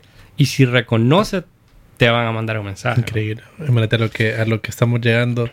Crear AI para eso. Deberíamos de emplearlo en otro tipo de cosas tal vez más útiles para la humanidad. ¿no? Exacto. Juan Pero Pablo. eso pasa, ¿sabes por qué? Ajá. Está relacionado al tema de los gatekeepers Claro, y de la industria musical. quieren protegerlo porque el dinero tiene que quedar en la bolsa de Claro, ellos. claro. Porque ya la industria está cambiando demasiado. Y fíjate que lo, lo- porque mientras estábamos hablando estaba pensando, ¿qué tal si yo estoy del otro lado? ¿Qué tal si yo fuera el artista? Pero al final no es el artista, el, el gatekeeper no es el artista. No, Sino que nada. son abogados, son eh, record labels, son eh, productores. Y son tantas personas que tienen la mano en el pastel. O no, tal vez tan pocas. O sea, son bien pocas, ¿me entiendes? Son pocas las grandes, pero abajo de ellos hay una estructura también. Y todos tienen que llevarse su tajada. Todos tienen que comer. Todos tienen que comer. Pero tienen que comer bien. Y por eso es que parecen lobos protegiendo los derechos de autor en todas estas plataformas. Porque Es un severo problema eso. No que- se sabe cómo se va a resolver, la verdad. Y los artistas son los menos, los que menos están Mientras tanto, estamos de situación. brazos cruzados. Los músicos, los productores. Bueno, de hecho, en la administración de Trump, al final, se escuchaba la bulla de que iban a pasar una ley donde obligaban a Spotify a cambiar sus, sus contratos. Porque cuando vos subís a Spotify, estás cediendo muchos de tus derechos y te sometes a lo que ellos dicen. Entonces, Estados Unidos quiso, no sé si lo van a seguir implementando en este de Biden, pero Trump quería obligar a los dueños de Spotify que modificaran esa tarifa que estaba demasiado baja, ingrata, o sea, demasiado injusto, porque ellos están generando trillones. Y los músicos se están quedando contando centavos. Y no lo digo en sentido literal, es literal, son centavos. Yo subí mi álbum hace dos años y medio y he generado como 10 dólares, una cosa así. ¿Cuántas, ¿Cuántos álbumes han subido a? Ahorita solo uno acústico. Que es pura guitarra. ¿no? Pura guitarra acústica, fingerstyle, sí. Entonces yo no lo hice por el negocio, yo ya estaba bien entendido de eso. Ya lo sabía. Por mis clientes, porque yo lo veo en mis clientes. Pero de ahí, ¿qué te queda? Están los muchachos, me gusta usar a Rodolfo de ejemplo, porque Rodolfo le entiende las redes sociales. Eh, De hecho, tan bien lo ha hecho que los contactos que ha logrado por medio de Instagram y los stories de Instagram y en TikTok, eh, terminó tocando en, en Despierta América, en Miami. con Baila, la canción, una de las canciones que más le ha pegado a él. Entonces, si vos haces tu trabajo en publicidad, en mercadeo, aunque lo tenés que hacer solo, y tenés que estar día y noche haciéndolo, te levantas en la mañana y posteas. En la tarde posteas. Si está grabando un demo, lo, lo posteas. Estás masterizando la canción, la tenés que postear que la estás masterizando. Y así hacen muchos. Yo conozco varios en Teus, hay un muchacho que es muy bueno, Oliver Martínez se llama él. Él es el productor ahorita de moda en Teus. Él postea todo lo que hace entra al estudio y toma una foto que acaba de entrar al estoy Me levanté en el estudio. Estoy en el estudio. Son las 3 de la mañana tomando por loco. Ahí está la foto y el video. Entonces, ese es el trabajo que hay que hacer ahora. Los jóvenes tienen que entender eso. Ya no hay una, una estructura que te apoya para lanzarte como artista. Ahora sos vos haciéndolo solo en TikTok, Instagram, Facebook, YouTube. Entonces, todo el material de apoyo que tenés que tener, videos, fotografía profesional, artes para Spotify, todo eso tenés que invertir de tu bolsa. Y, eso es lo que queda, no hay más opción ahorita. Y Juanpa, ¿vos dónde te sentís más cómodo trabajando en la música? ¿En qué, cuáles de las partes? O mejor podemos retroceder un poquito esa pregunta. ¿Cuáles dirías que son eh, las partes en las que vos te has desarrollado en la música, en las que has brindado servicios profesionales? Fíjate que la parte que más disfruto de mi trabajo es la parte del arreglo musical. El arreglo musical es cuando yo arranco con la canción de cero, la composición cruda. Por ejemplo, Rodolfo, voy a seguir usando ejemplo. Él me trae la canción solo con la guitarra acústica. Eso es todo. Él ¿Qué te trae como el hook? Interpretando, él canta la canción de principio a fin hasta donde la tiene, con la estructura que él logró ensamblar como composer, como singer-songwriter es Rodolfo. Entonces, él me trae una intro, un verso, un coro, verso-coro, y en medio van los ganchos melódicos, hay ritmos melódicos. Entonces yo escucho la canción y yo le doy mis, mis impresiones. Mis primeras impresiones son bien importantes. Porque yo siento en el estómago, lo siento, siento un hueco cuando algo me gusta o cuando algo me agarra desprevenido. Los seres humanos, a algunos se les engrifa la piel, a algunos se les ponen los ojos llorosos. Yo lo siento en el estómago. Entonces cuando yo siento en el estómago, yo, mm, esta canción está buena. Esta canción tiene algo porque es un, impulso que yo no puedo controlar. Y la música tiene ese poder. Cuando estás viendo una película, si una escena te causa un impacto, generalmente es en un 70% por la música. La música te pone en un estado emocional que te prepara para lo que estás viendo. Los actores te terminan de, lapidar esa emoción. Ellos son los que dicen, esto es lo que queremos que sintas.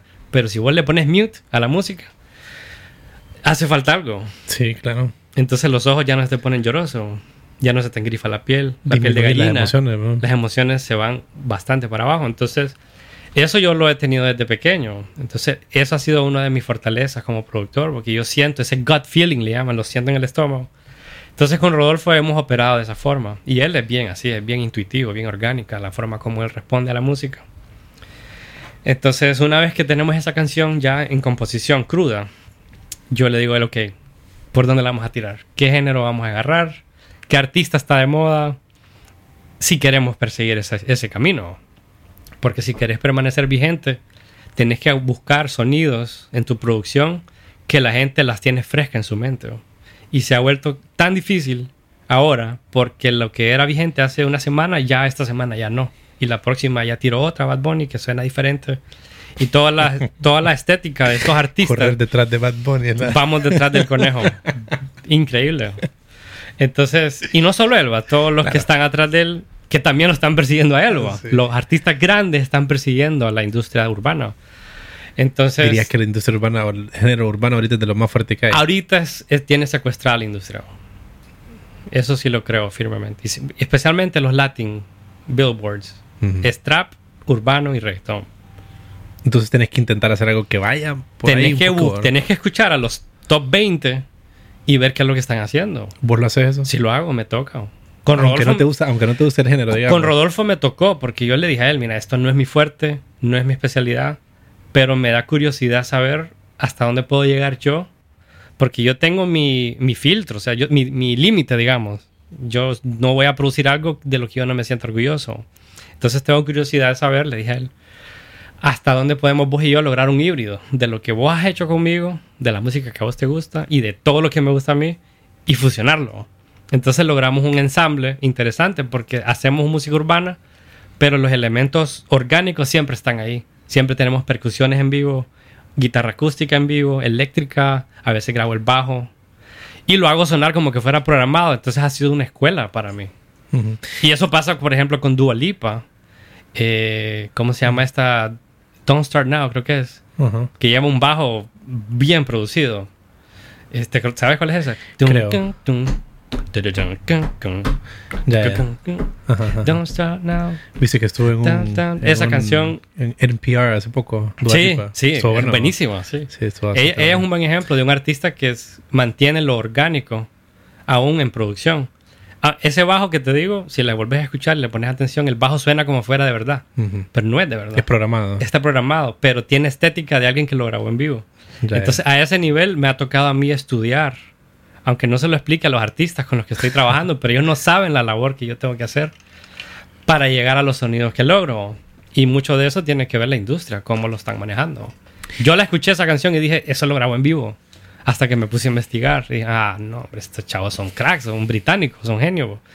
Entonces vas agarrando escuela y nunca paras de estudiar. Siempre estás viendo qué están haciendo y por qué lo están haciendo. Y que no puedes estar fuera de contexto. No puedes desactualizarte. No puedes. No puedes quedarte atrás. Rodolfo pudo haber dicho, no, no, no, mi ego, mi ego me dice que yo tengo que seguir produciendo orgánico. Pero se quedaría fuera del loop, de la orgolla de los jóvenes. Claro, y que lo que querés al final querés que tu música sea escuchada. Que te en, en, el caso de él, digamos, particularmente, tal vez vos en tu, en tu álbum de, de Fingerstyle no es eso lo que querés. Ese no es mi objetivo. Ese no es tu objetivo, pero lo tenías ya premeditado, que no es tu objetivo. ¿Y cómo, qué, qué, factores estás tomando en cuenta para, para que la música de Rodolfo tenga ese toque urbano? ¿Qué, cuáles son las qué instrumentación? Lo, que yo siempre le he dicho a él, yo le, y le ruego que lo haga, mantenés que ser lo más honesto posible. O sea, mantenerte verdadero a vos mismo. ¿Qué es lo que vos sos? Porque la música es un lenguaje yo le he dicho a él, si vos seguís persiguiendo a los artistas de moda, siempre vas a ser esa persona que va persiguiendo. Nunca vas a ser alguien que propone. O sea, y si quieres proponer, tenés que pensar afuera de la caja. Entonces, ¿cómo logramos eso? Vos te mantenés verdadero a tus convicciones y yo a las mías. Y cedemos hasta donde podemos. Ese es el truco. Ceder la cuota suficiente para que los jóvenes nos escuchen. Y él y yo nos sintamos muy contentos de lo que estamos haciendo. Entonces, para mí, ceder significa qué tipo de bombo están usando ahorita en las producciones. ¿Qué es lo que está usando Bad Bunny, Maluma, J Balvin en su X álbum que acaba de salir? ¿Cómo suena el bombo, por ejemplo? ¿Cómo suena el redoblante? y te vas a imitarlo. Entonces empiezo a agarrar esas texturas y las modifico suficientemente para que la gente sepa que estoy actualizado, pero que no sea una copia. Entonces empiezo a, a, diseñar el sonido alrededor de una referencia. Eso es lo que yo le digo a Rodolfo. Siempre mandame una referencia. A todos mis clientes siempre les digo, es parte del protocolo, como paso uno, paso dos, paso tres. ¿Cuál es la referencia? Entonces me dicen, quiero sonar como Bruno Mars, la última, Magic, no sé qué. Ah, bueno, escuchemos Magic. Y la escuchamos juntos y yo les pregunto, ¿qué, te gusta de esta canción? Uy, la guitarra, qué brutal. Ah, el piano, increíble. Ah, el beat. esta canción tiene un beat que me atrapa. Entonces yo voy tomando nota. Voy tomando nota y digo, bueno, a mi cliente le parece que esta canción es un hit por el ritmo que tiene. Entonces cuando yo produzco la canción de ellos, tengo que darle mucho énfasis a lo que ellos creían que era como lo que su canción necesitaba. Entonces me voy por ahí. Y con eso yo garantizo que cuando yo les enseño el primer avance, lloran eh, de la felicidad, brincan, bailan. o sea, tienen esa respuesta emocional de la que, estoy hablando. Les lo que querían. Les di lo que querían. Entonces es como les estoy hackeando el sistema. Claro. Un inception, ¿no? Y Rodolfo lo sabe, porque él ha trabajado conmigo desde el 2015. Eduardo Mansor también lo sabe. Solo que Eduardo es un poquito más. Él lleva el timón más. Entonces no me deja en mis manos que yo tome muchas decisiones. Las tomamos en conjunto. Y cada vez, a medida pasa el tiempo, él decide más. Y él siempre hace el trabajo que, porque ya aprendió, ya trabajó conmigo varios años. Él sabe que tenés que escuchar referencias, escuchar la industria cómo está sonando ahorita.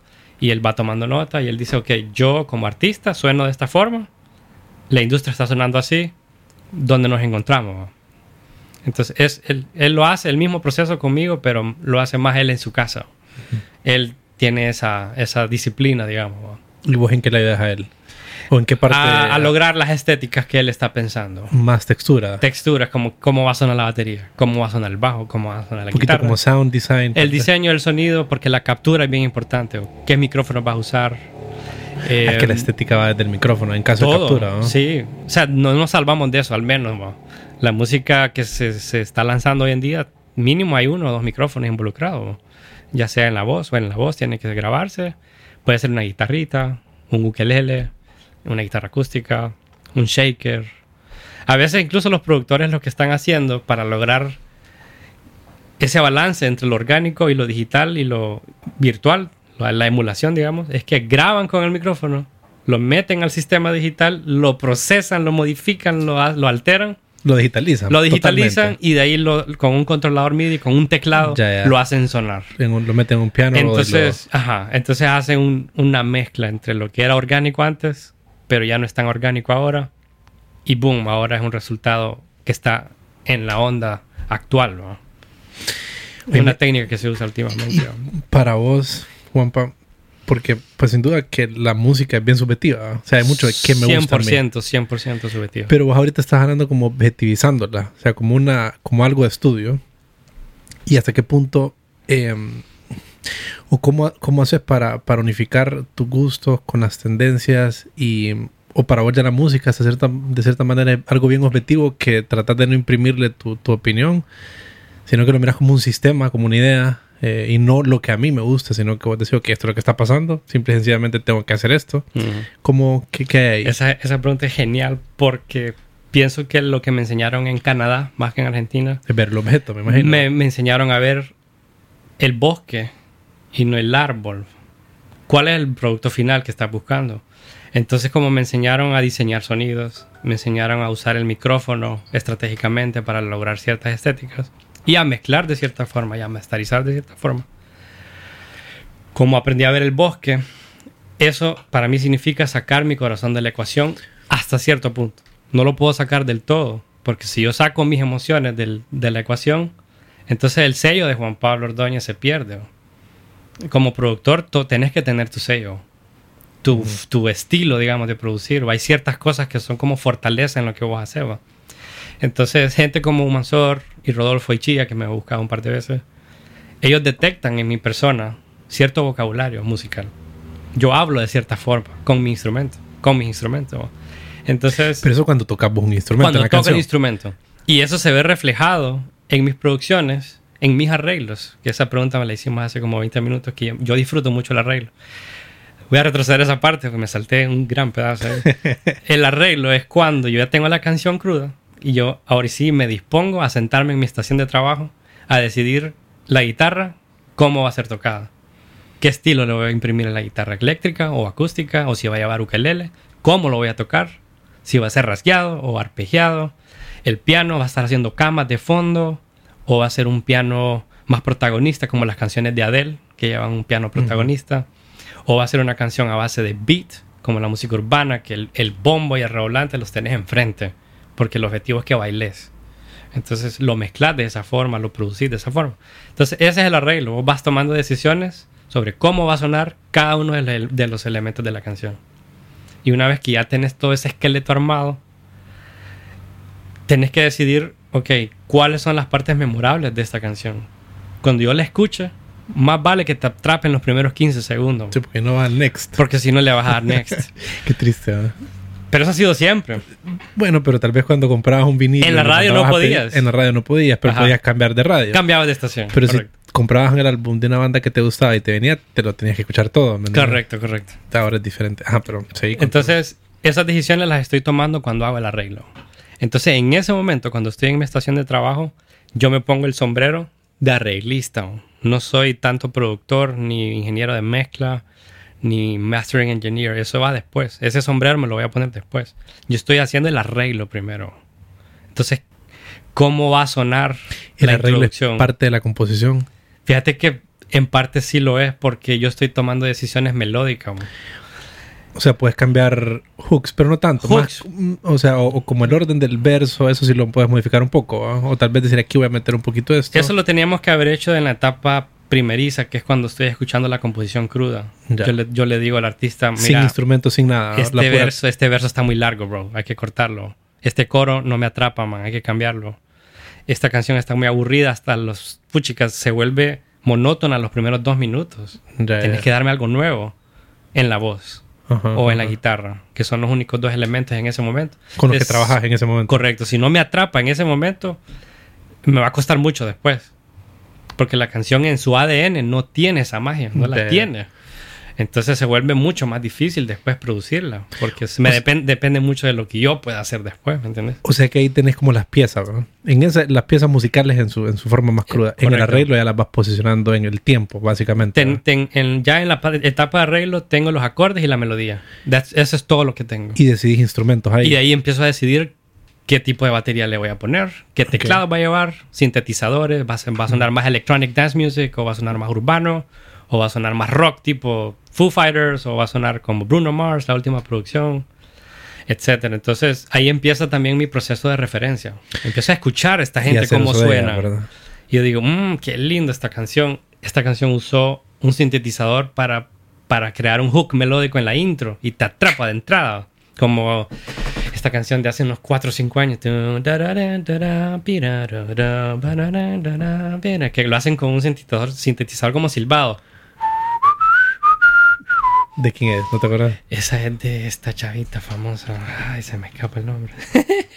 Pero es como urbana. Fue, fue la introducción del mundo pop. Una de las canciones fuertes que pegó en, en el mundo urbano. Pero venía del mundo pop. Esta artista, se me escapa el nombre ahorita. Entonces, ese, ese sintetizador vos lo quitas y la canción desaparece. La asocias. ¿eh? Es tan memorable que el que hizo ese arreglo, que te garantizo que no fue el compositor original, fue el productor o el arreglista que agarró la canción y dijo, hey, esta canción hay que ponerle un sintetizador en la intro. Él le puso la cereza al pastel. Entonces el arreglista juega un rol gigante en la parte que, que corresponde a que se vuelva memorable y que la gente la asimile. ¿va? Pero la realista en tu caso es un sombrero nada más. Es uno. Tu sombrero más grande es el de productor. Empecé como productor, cuando estoy con él sentado y estamos escuchando la canción en crudo. Ok. De ahí me quito el sombrero y digo, bueno, ahorita voy como de arreglista. Solo como para que definamos ese concepto, porque mucha gente, y hasta para mí que yo, pues yo medio hago música, me resulta como... ¿Cómo definirías vos el productor? ¿Cuál es el rol del productor? El productor tiene conocimiento musical y técnico en una proporción balanceada. ¿Y mercadológico? O sea, del, del producto final, digamos. Como decirle al artista, fíjate que te convendría que nos acercáramos una asesoría. El productor en estos tiempos tiene que conocer tendencia. mo. Tiene que conocer tendencias. ¿no? Ujú. Por ejemplo, Charlie Puth ahorita tiró el Light Switch, creo que se llama, como hace seis meses. Entonces, esa canción se, está, se, se convirtió en su momento, hace seis meses, y ahorita ya no está vigente, increíble. Hace seis meses, cuando salió, empezó a empujar la industria como un bully. Todos tienen que pensar a sonar así. Y lo logra hasta cierto punto, porque Charlie Puth es un musicazo, eh, tiene oído perfecto, es increíble el tipo. Pero entra en la mente de los jóvenes. Entonces, si un muchacho mañana me busca y me da de referencia a Charlie Puth, yo tengo que irlo a escuchar. Como productor tengo esa obligación. Y, y cualquier producción que haya sido, digamos que motivada por esa producción, porque cada vez que alguien pega fuertemente, despliega una nueva generación de sonido y va- se va modificando y se va modificando, se va modificando. Y las tendencias nunca paran. Las tendencias están moviéndose semana tras semana. ya te digo, se- se- hace seis meses tiró Charlie Puth esa Light Switch que está increíble. Y vos dirías seis meses, wow, qué poquito tiempo. Pero ahora seis meses es una eternidad. Es bien corta la duración. Es ¿no? bien corta. Pero imagínate, con Rodolfo estamos produciendo una que va por ahí, tiene unas texturas ahí similares a Charlie Puth. Y solo sirvió de referencia, ¿no? como para ver cómo suena él, porque es como pop, es una producción pop. Pero tiene elementos indie. Porque Charlie Puth, Charlie Puth es, es, es- es- un músico que le gusta lo orgánico, entonces hizo un híbrido bien interesante. Y eso es lo que hemos Como buscado con orgánico te Rodolfo. referís como acústico. Que hay instrumentos que son de verdad. Ok. Sería acústico, ¿no? Eléctrica, guitarras eléctricas de verdad, acústicas, shakers. chiqui, o sea, no, grabar no. VSTs, instrumentos No vi- VSTs. virtuales. Y él yo creo que usó mayormente eh, instrumentos virtuales. Pero lo simuló suficiente. Pero los, logró emular lo suficiente para que vos digas, "Mm, podría ser de verdad eso. Interesante, ¿no? Entonces, por ahí nos vamos. Eh, Los productores tenemos esa labor de estudiar, investigar. Entonces ahí entra en juego lo musical y lo técnico. Por ejemplo, hoy en el almuerzo estaba escuchando a Rick Beato y él hace análisis de canciones. Y justamente agarró eso de casualidad. Entonces me llamó la atención y lo vi todo. Y él decía que Charlie Puth, él tiene un problema con esa canción. Y es que es demasiado musical para esta generación. Claro. Tiene demasiados acordes. Y la melodía es demasiado bonita. Muy complicada. Es muy bonita la, la melodía. Ya. Y la generación de ahorita quiere algo más sencillo, algo más monótono. ¿Por qué será? Es más, fácil de, de digerir. creo Más yo. fácil de... O sea, los jóvenes ahorita quieren lo más light posible. Sí. Sí, porque una canción entre una armonía más compleja, o sea, requiere un poquito más para que la puedas digerir. ¿no? Correcto. Entonces, Es a la un gusto primera no le- diferente. es un gusto diferente. Tenés que desarrollarlo, adquirirlo. No es a la primera que te va a jalar. ¿me Pero fíjate Aquel- que eso es, esas son las tendencias de las que estoy hablando. Porque una canción como la de Charlie Puth, hace 5 años, hace 10 años, 15 años atrás, hubiera sido la canción más básica de la historia. Solo tiene como 4 o 5 acordes y después usa otros 3 acordes. Pero hoy en día, 7, 8 acordes. ¿Cómo? ¿Cómo? ¿Por qué tanto acorde? Solo son 4, solo ocupa 4 o 2. Entonces, eh, son tendencias, porque Charlie Puth ahora se considera como que está sobreproduciendo. Las melodías son perfectas, están súper afinadas. Eh, la producción está nítida. O sea, vos la escuchás, vos decís, este man es pulcro para trabajar, va 100%. Y la- las tendencias te están empujando a escuchar trap, que es un poco más sucio, más vulgar. Las letras son más sencillas, más vulgares. Eh, casi que es como una cuestión cultural. Ujú. vos podés medir más o menos cómo está el estado moral y, va- y los valores morales de las personas a nivel mundial a través de lo que está pegando en la radio. Sí, sí, sí. sí. Se puede medir de esa forma. Como un- eso es como habría que hacer un estudio sociológico, Es como un termómetro. ¿eh? un Que- termómetro de ver cómo, por qué los artistas como Bad Bunny, Maluma, J Balvin, por qué son tan fuertes en los países tercermundistas y no tanto en los de primer mundo sí. como en Suiza, va, Inglaterra. o- Vos escuchás un playlist en Inglaterra que mi novia tiene un gusto increíble. Ella me pasa estos playlists y, y ella los escucha y yo digo, no escucho una canción que tenga influencia del reggaetón. No escuchas el tum, tum, tum. No lo escuchas en una canción. Lo más que puedes aspirar es a la de Ed Sheeran, a The Shape of You, que tiene ese sabor ahí medio reggaetón, pero está tan bien escondido que lo, lo lograron disfrazar. ¿no? Entonces se te va. No entra en una categoría de urbano exactamente, pero sí tiene ese sabor, fíjate, si la escuchas. Y, tiene 4 billones, creo, en YouTube. Detrás de Despacito. Entonces son fenómenos culturales, sociológicos que hay que estudiar. Porque si alguien como Ed Sheeran consideró hacerlo, entonces esas tendencias se convierten en bullies, como te, te empujan, como un tractor en bajada sin freno, no lo puedes parar. ¿Y vos crees que hay artistas que se, se escapan de, de las tendencias? O que se hacen a un lado y no les importan las tendencias y... Hay algunos. Curiosamente está el caso de Jacob Collier, por ejemplo, Ujú. que él es un genio, pero así como tipo fue Bach en su momento, en los clásicos, Bach, Beethoven, todos estos genios. Collier es como una versión de ellos de esta época. Para algunos eso va a ser como una blasfemia, decir algo así, pero él es un genio. Y él ha ido experimentando hasta dónde puede él empujar su locura al público. Empezó desatado. El tipo tiró canciones loquísimas.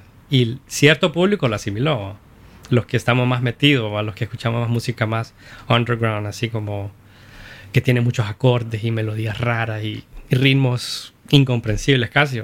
Pero él entendió que si quería aspirar a un Grammy, Tenía que, que hacerse ¿Cuáles más amigo las de la tendencias? gente. ¿eh? ¿Cuáles son las tendencias? Entonces, ¿qué hizo él? Escuchó las tendencias de los británicos, de los otros artistas, RB, Soul y Neo Soul, que es como lo nuevo. Y se fue por ahí. Y ya lleva, no sé, cu- cuatro o cinco Grammy, lleva ganado. ¿va? Pero si él hubiera perseguido esa carrera que llevaba al principio, cuando tenía 17 años, no estaría ganando los Grammys que está ganando ahorita. ¿va? Sí, estuviera... O lo solito, estaría ganando- En una montaña estuviera. Estaría más loco todavía. O los estaría ganando, pero en categorías no, no conocidas, como en. New Jazz Album, experimental, no sé qué. Que sí hay premios para eso, pero a nadie le importa, o sea, nadie se da cuenta. Pero cuando él ha ganado estos últimos Grammys, la gente está más pendiente de la hora. Pero vos te gusta el ejercicio de, de hacer esa, esa mezcla, el híbrido. Sí, de, me encanta. de la tendencia y lo que y tus conceptos gusta. bien profundos de música, digamos. Me gusta por una razón, me mantiene sobre mis pies, me mantiene como de pie, Sí. no quedándome en mi zona de confort. Es que te puedes perder mucho ante- en algo. Si yo fuera egoísta y, y un poco egocéntrico, o sea, en el sentido que a mí me gusta jazz y solo voy a producir bandas de jazz y me, me quedo atrapado, no dejo de crecer. Y yo quiero seguir creciendo. No, sí, creo que todos, como seres humanos, tenemos que estar buscando esa zona de confort, dónde están esos límites que definen mi zona de confort y salir de ahí lo más rápido posible. Porque ahí donde te quedas atrapado, dejas de aprender. Tus habilidades, no importa en qué rubro estés, si vos te quedas muy cómodo, no seguís creciendo. Entonces, hasta cierto punto, yo con Rodolfo hice la excepción y le dije, bueno, entrémosle al urbano. Tengo una dosis medida de cuánto aguanto. y él ya sabe, él ya sabe que ya ahorita ya, bueno, me alegra mucho que vamos, estamos buscando a Charlie Puth, que me gusta, y estamos buscando esta referencia. Pero sí, cada vez sale más urbano. Tanto que hay, hay varios estudios aquí en San Pedro, particularmente uno grande, que es Cosmic Sound Studio, que vale millones. Ahí hay mucha plata y Farhandal, un buen amigo, talentosísimo, él, él me dice, no tenés idea, mi inbox, cómo está lleno de cotizaciones para hacer reggaetón y música urbana. Y el estudio no fue diseñado para eso. Ese estudio no fue hecho para eso. Entonces es, es, son tendencias que tenés que evaluar y vos te das cuenta cómo está la industria ahorita. Y hay que tomar decisiones. Claro. Como en mi caso, por el tema laboral, ¿va? cómo voy a seguir laborando y si me siento cómodo con la carrera que estoy persiguiendo.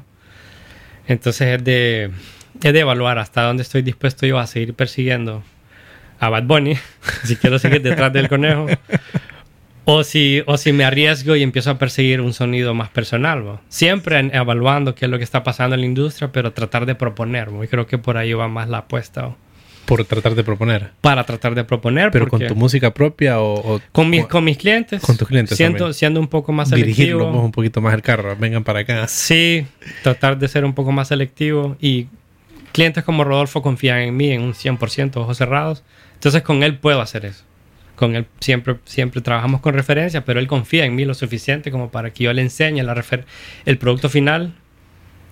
O bueno, el, como el anteproyecto, digamos, la, la maqueta le llamo yo. Cuando yo te enseño la primera versión que yo logré ensamblar en mi arreglo musical. Después de la canción en crudo como estaba, ya con batería, con guitarras, con todos los adornos, se la enseño al cliente y ahí es donde vamos a ver la reacción que tiene. Y de ahí partimos a grabar las voces finales, la mezcla y el master. Y, y ahí la soltamos, ahí le pertenece al mundo, se sale de nuestras manos completamente. Spotify. Que la hagan lo que quieran. Que la agarren en TikTok y la destruyan si quieren. Lo que dure, una semana. Eso es todo lo que dura. Y vos cuando, eh, cuando estás haciendo el trabajo de producción y hay un artista nuevo de vos, le preguntas qué objetivos tiene con la canción. Como si él mira. Totalmente. Si él mira que quiere que sea un hit, digamos. Me ha o si nada más quiere producir una buena canción de Fíjate que la mayoría. Eh, he tenido suerte que los que me han buscado son gente extremadamente apasionada por la música. Es que en Honduras tienes que ser apasionado por la música para sí, porque no vas a generar ingresos realmente. Entonces la mayoría, yo me atrevo a decir que el 90% de los que me han buscado saben que lo están haciendo por amor al arte. Entonces partimos de ahí. Esto lo estamos haciendo, más Hay intercambio de dinero porque sí hay que cubrir costos y lo demás. Pero ellos saben que el retorno va a ser bien bajo. Y si retorna algo, muchas veces va a ser en, imagen, en que la gente te va a asociar con que sos un artista. Y eso te podría generar como toques en vivo después, que te contraten para ir a tocar en un restaurante X.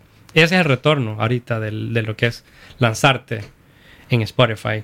Fíjate que la gente le tiene respeto a alguien que cuando se mete en Spotify y sale ahí Verified Artist. Y entonces, hey, este chavo, wow, es como un badge, es una estrellita en el pecho. Entonces, eso tiene su mérito. No cualquiera lo puede hacer. Bien hecho, al menos, porque yo sí he escuchado unas canciones que yo no tengo ni idea cómo Spotify no tiene un filtro para decir, no, hombre, esto no puede estar sonando en un, en un catálogo donde está Adele, donde está Bruno Mars, donde está Michael Jackson, donde están todas estas grandes leyendas y están apareciendo unas cosas que dan pena. Eso es algo que me da mucha curiosidad, fíjate. No sé cómo, cómo podría hacer la industria o la argolla, esta élite que son los que tienen el timón, cómo podrían hacer para elevar un poco el estándar. ¿Y aquí qué, qué cosas está hablando como estándar? Como calidad de grabación, master, mezcla, grabación y calidad de composición. Pésimo, pero malísimo. Ya. Pero vos te das cuenta inmediatamente, digamos, alguien como yo que tengo el oído buscando ciertas cosas cuando escucho una canción, te das cuenta en la voz. Desafinados, pero horriblemente. mal mezclada, la voz se escucha así como, como- así como encajonada, raro, como que usaron un micrófono en el closet, no saber dónde se metieron. Eh, Y no es buen lugar el closet para grabar. fíjate que es pésimo. Es pésimo. O sea, si, si tenés una sala que tiene mucha reverberación o eco y te metes a un closet, resolviste. Pero no creas que va a sonar bien. Resolviste un problema y te metiste en otro ¿Qué, problema. qué frecuencias te ha aumentado? ¿Qué sucede? Se vuelve boomy. Mm, El closet resalta frecuencias de 120 a 500 Hz. Esas frecuencias, Como lo hiciste ahorita. como ¿no? eh, algo así. Suena como que estás adentro. Ajá. Atrapado. Y ese sonido se usa en, dis- en diseño de sonido para cine. ya después tenés gran chamba cuando Y de estás ahí querés repararlo después. y esa es como la filosofía, ese es como un credo de un productor. No grabas algo mal para arreglarlo después. Claro. Nunca haces eso. Siempre lo grabas lo mejor posible en la fuente. ¿va? Y eso, se, eso lo puedes aplicar filosóficamente a la calidad de una canción. Una canción mala, difícilmente la rescatas después. ¿va? Pero hay excepciones, pues, porque escuchabas a Anuel, por ejemplo. Has escuchado de Anuel. Es de la rama de Bad Bunny, J Balvin, sorprende el Maluma, conocimiento que tenés de- de, todo esto. Tengo que porque soy parte de la industria. Pero vaya, Anuel es un ejemplo. Ajá. Él no es músico realmente. El tipo, como puede, dentro de sus habilidades, logra balbucear algunas frases que tienen algo de ritmo.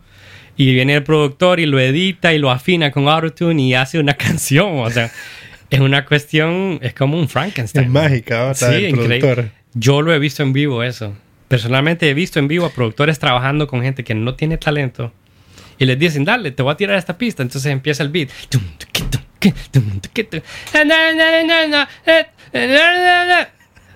Yo no sé cómo, man. Des- se paran de la grabación Autotune, y después le ponen el autotune, agarra las tijeras y empieza a editar las frases Uy, qué chamba. ¿no? y empieza a mover esta, esta frase con esta, tiene sentido. Entonces el mago ahí es el productor o el, Wow. que, está en, el que está en la parte de ingeniería del, de- del programa, el que está editando. Y de ahí le, das- le dan play y escuchas el beat con esta nueva maqueta que armó. Ey, esta canción tiene algo, o sea, La transformó. tiene una estructura. Yo lo he visto en vivo, no voy a dar nombres porque no es, no es bueno hacer eso. Pero sí lo he visto en vivo.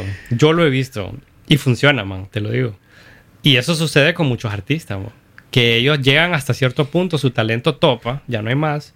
Y ahí donde entra el productor, el arreglista, el ingeniero de, me- de- de mezcla. Entonces es un equipo atrás del artista que te hacen sonar como te hacen sonar. Que te transforman eso. Te eso transforman. que hiciste, la balbuceada. Entonces, esa clase de artista yo no agarro. No los he agarrado, los he bateado todos. Algunos con dolor en mi alma porque yo veo que, que son buenos muchachos.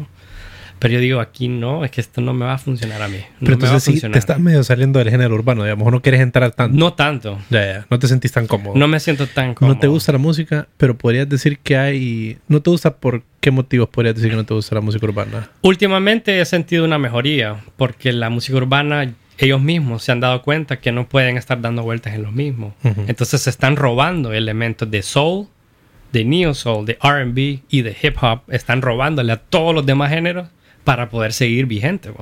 Yo siento que hay más musicalidad en algunas cosas urbanas. Ha ¿no? mejorado increíble. ¿Y qué antes de la música urbana te parecía que era, que era un producto pobre, digamos? Porque puede haber buena masterización, buena mezcla. Es que todos han sonado bien, fíjate. En la parte técnica las mezclas están bien. Y los micrófonos que han usado para captura de voces Pero también. Hay, mucho dinero de por medio, entonces Correcto. todo eso ya está resuelto. Correcto, eso no es el problema. El problema es ya más filosófico en términos de armonías, melodías pobres. ¿va? Y contenido lírico también es bien pobre. Antes era pobre, ahora es que es demasiado vulgar. Pero es estrato- estratosféricamente vulgar. Que vos no podés creer. Y antes sí teníamos música así. En el hip hop, en los 80, 90 había música que era bien vulgar. El general. El general era súper sumamente vulgar. vulgar, ¿me entendés? Pero fíjate que tenían cierta gracia que los de hoy no tienen.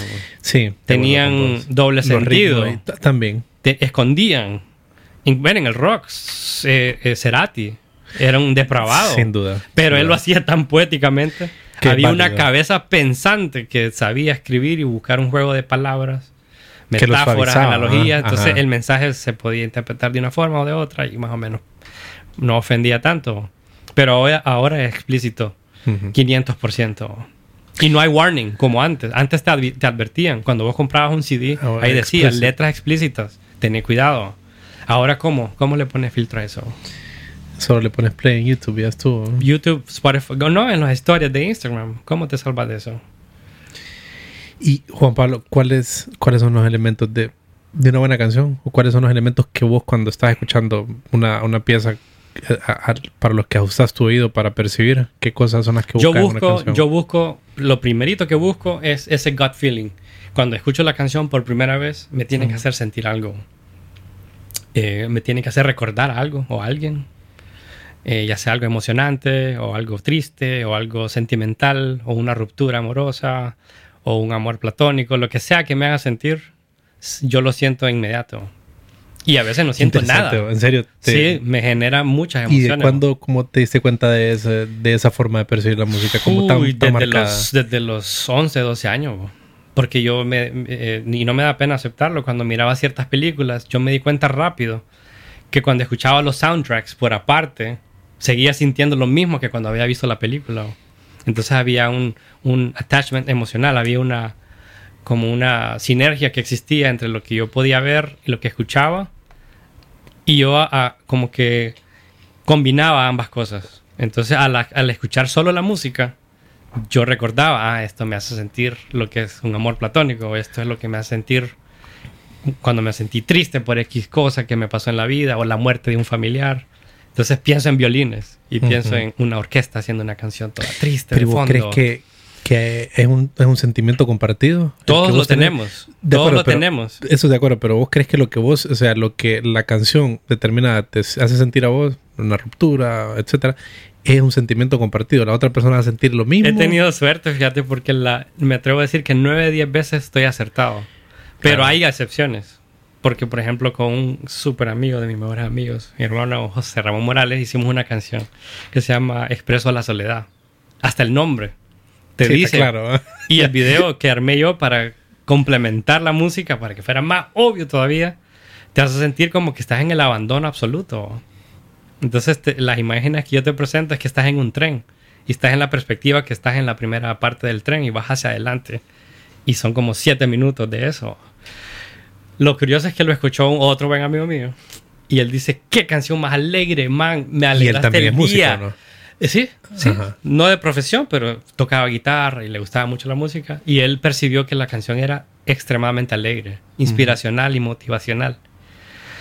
Y la mayoría de las de nosotros amigos que teníamos nos decían, no, hombre, la canción me puso a llorar. bro. Esa canción la escuché en la azotea de un hotel, me dijo un amigo, un súper amigo. Y casi me tiro de- del último piso del hotel donde estaba.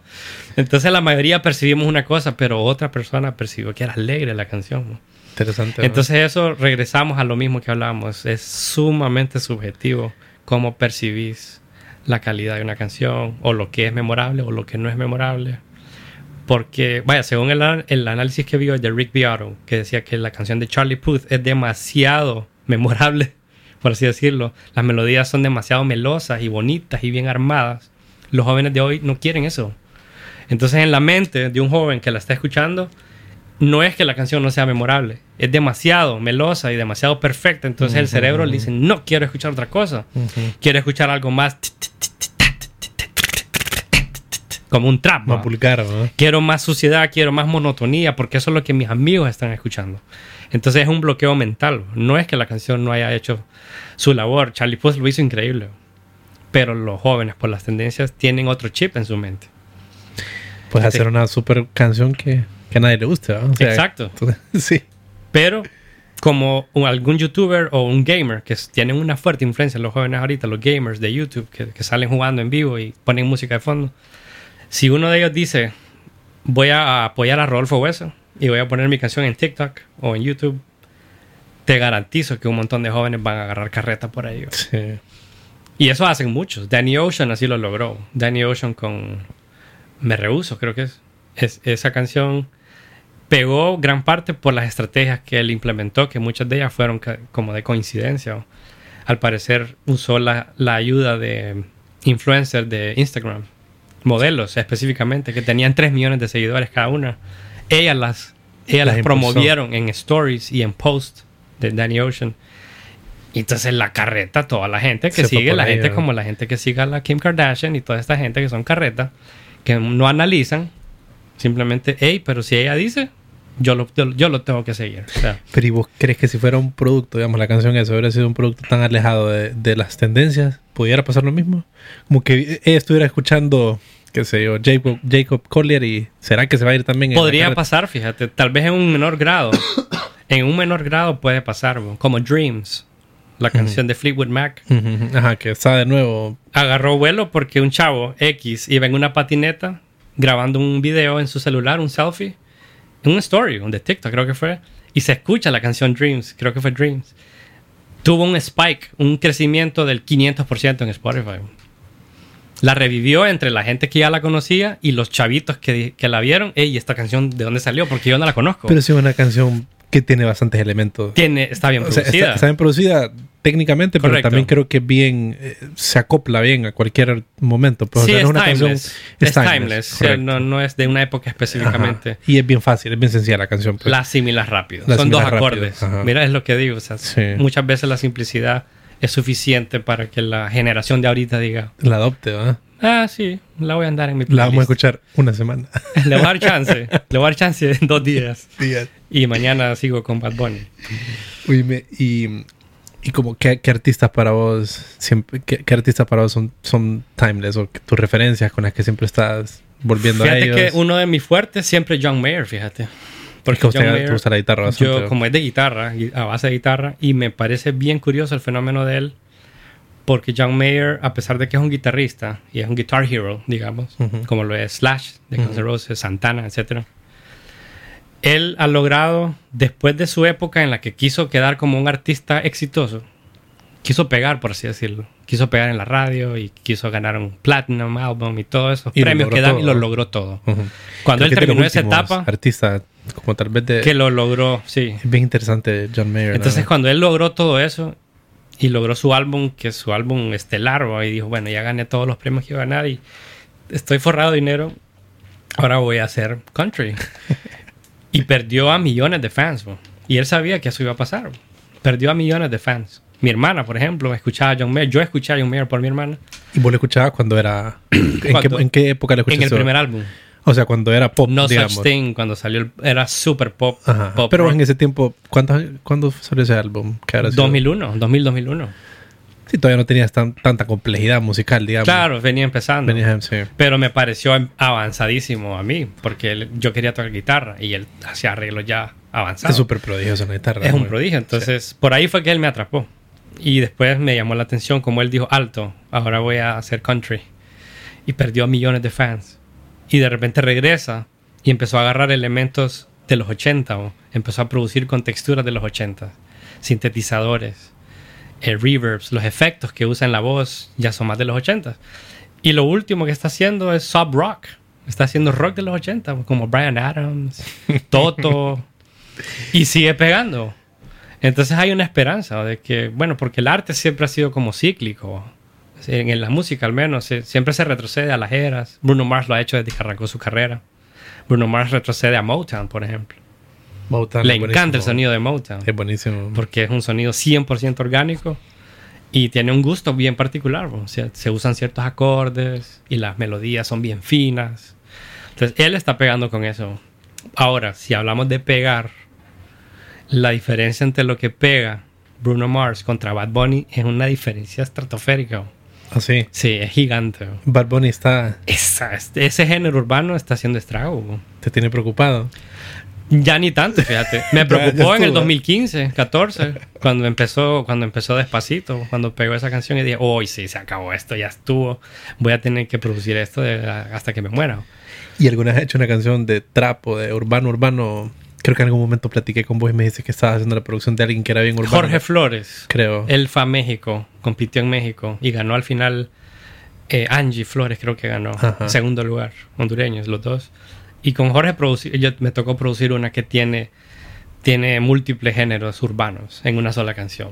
¿Y esa está en Spotify o no? Está en Spotify. No recuerdo el nombre ahorita, pero sí me tocó estudiar todo lo que es urbano ¿Y encontraste algo positivo ahí o no? Sí, fíjate que sí, porque me llama la atención cómo los urbanos, los productores urbanos, han hecho su tarea de investigación y han robado los elementos más memorables de otras épocas. para que hoy en día siga vigente la Pero es que música urbana. todo es un gran robo. pues, O sea, siempre. Todo es un gran Sí, digamos que todo el mundo. Y ese es el propósito, ¿no? O sea, escuchar buenas ideas y copiarlas y y tratar al de género. crear algo nuevo. Y ahí se regresa a otro género cambiado. Y pues esa Eso la es, historia. es que eso es, eso es lo que ha sido siempre. Y cuando tratan de no hacer eso, es música que es difícil de digerir, se vuelve bien difícil, bo. Claro. como música avant-garde. ni hablar de eso mucho porque esa música no tiene ni pies ni cabeza. Es, es ruido realmente. Ujú. sin analizar de cierto punto de vista. Entonces, esos son extremos. Ellos quieren no sonar como nadie. Sí. y no lo puedes escuchar. bo. Como quitar de ritmo. Creo que es una. No querés estructura rítmica, no ¿Cuál querés es? melodías, Ajá. no querés acordes es lo más random posible. Como que agarres una impresora, un motor de un carro viejo y, y ¿cómo se llama? Las regadoras de césped. Entonces, y las pones al mismo tiempo las tres, ¿no? Y es ese tipo de bancar, ¿no? ¿Y vos crees que es válido? ¿O cómo lo...? Fíjate que sí, es que tenés que darle la puerta, no le puedes cerrar la puerta esas cosas porque lo decía Pat Metheny, que es una de mis influ- influencias más fuertes, un jazzista loquísimo, ha ganado 21 Grammys creo, de los jazzistas más legendarios, el último, algunos lo consideran como el último jazzista de los legendarios, ¿no? algunos dicen que es el primero de los nuevos. Entonces, él decía que vos podés tirar, pues te puedes parar en la parte arriba de las gradas de una casa y agarrar cinco barriles de aluminio y tirar los cinco. Y vos vas a poder notar, lo vas a poder escribir en partitura. Lo que sucedió, que todos esos barriles que cayeron. Claro que sí. Y ahí hay una melodía.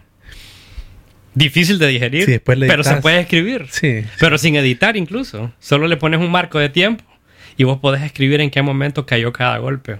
Entonces, eso también es música. Se puede considerar música. ¿Que va a ser exitoso en TikTok? No creo. Pero sí es música. Entonces, todo se vale. Todo se vale. Todo es permitido.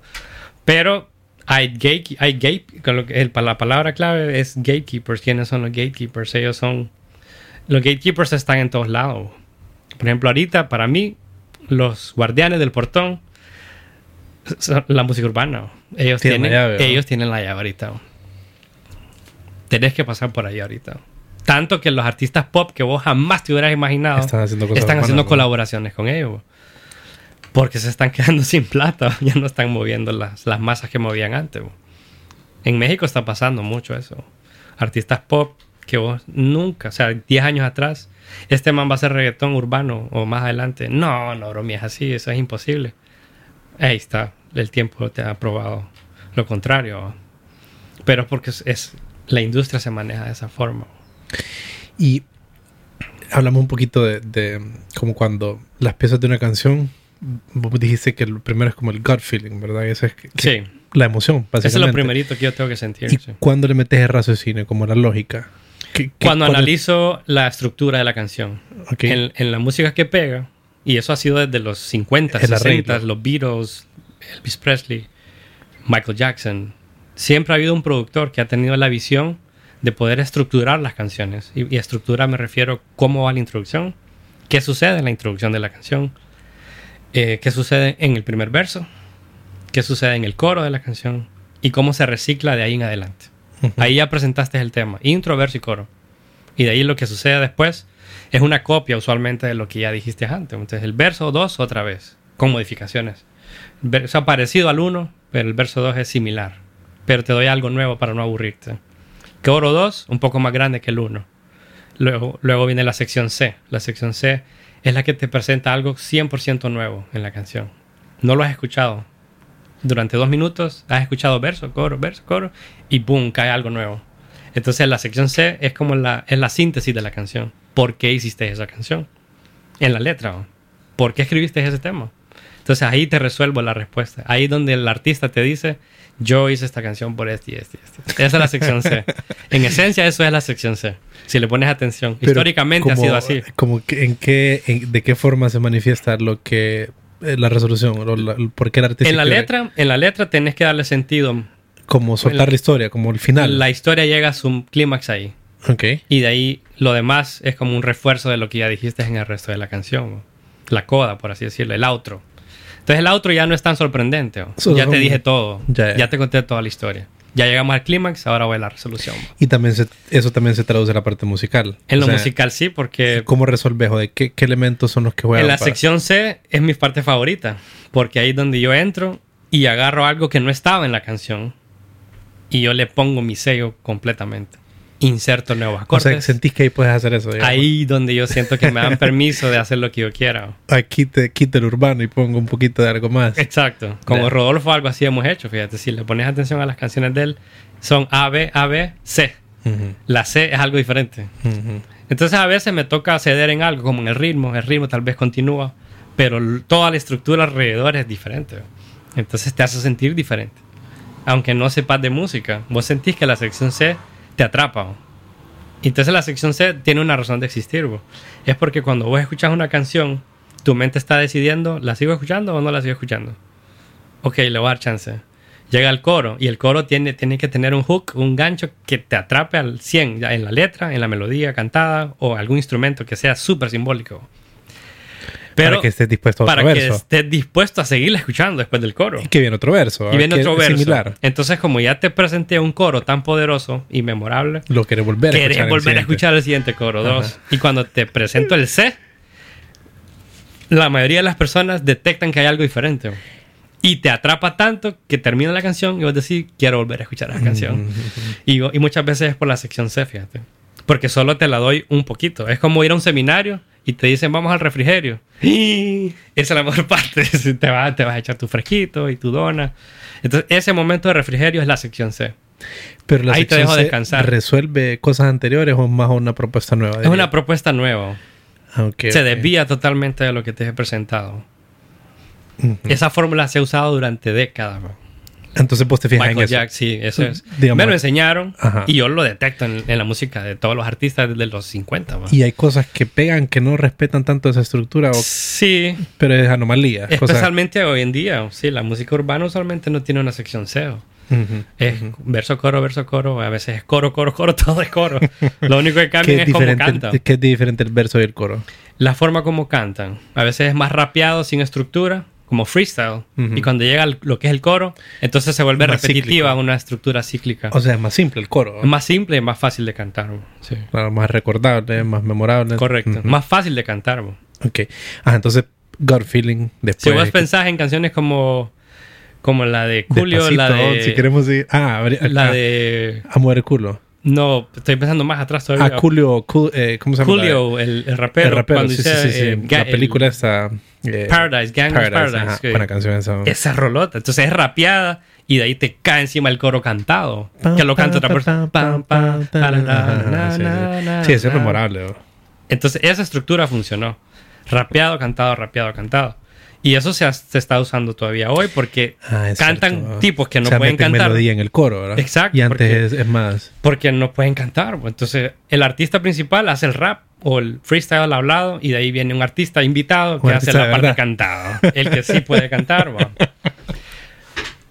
Y a algunos les toca aprender a hacerlo, como Bad Bunny. Él le toca hacerlo solo. Entonces, dice el que canta, pero en realidad es el productor que le está ayudando, pues. Sin, sin el... Bueno, en vivo, cuando él canta, le ponen autotune en vivo.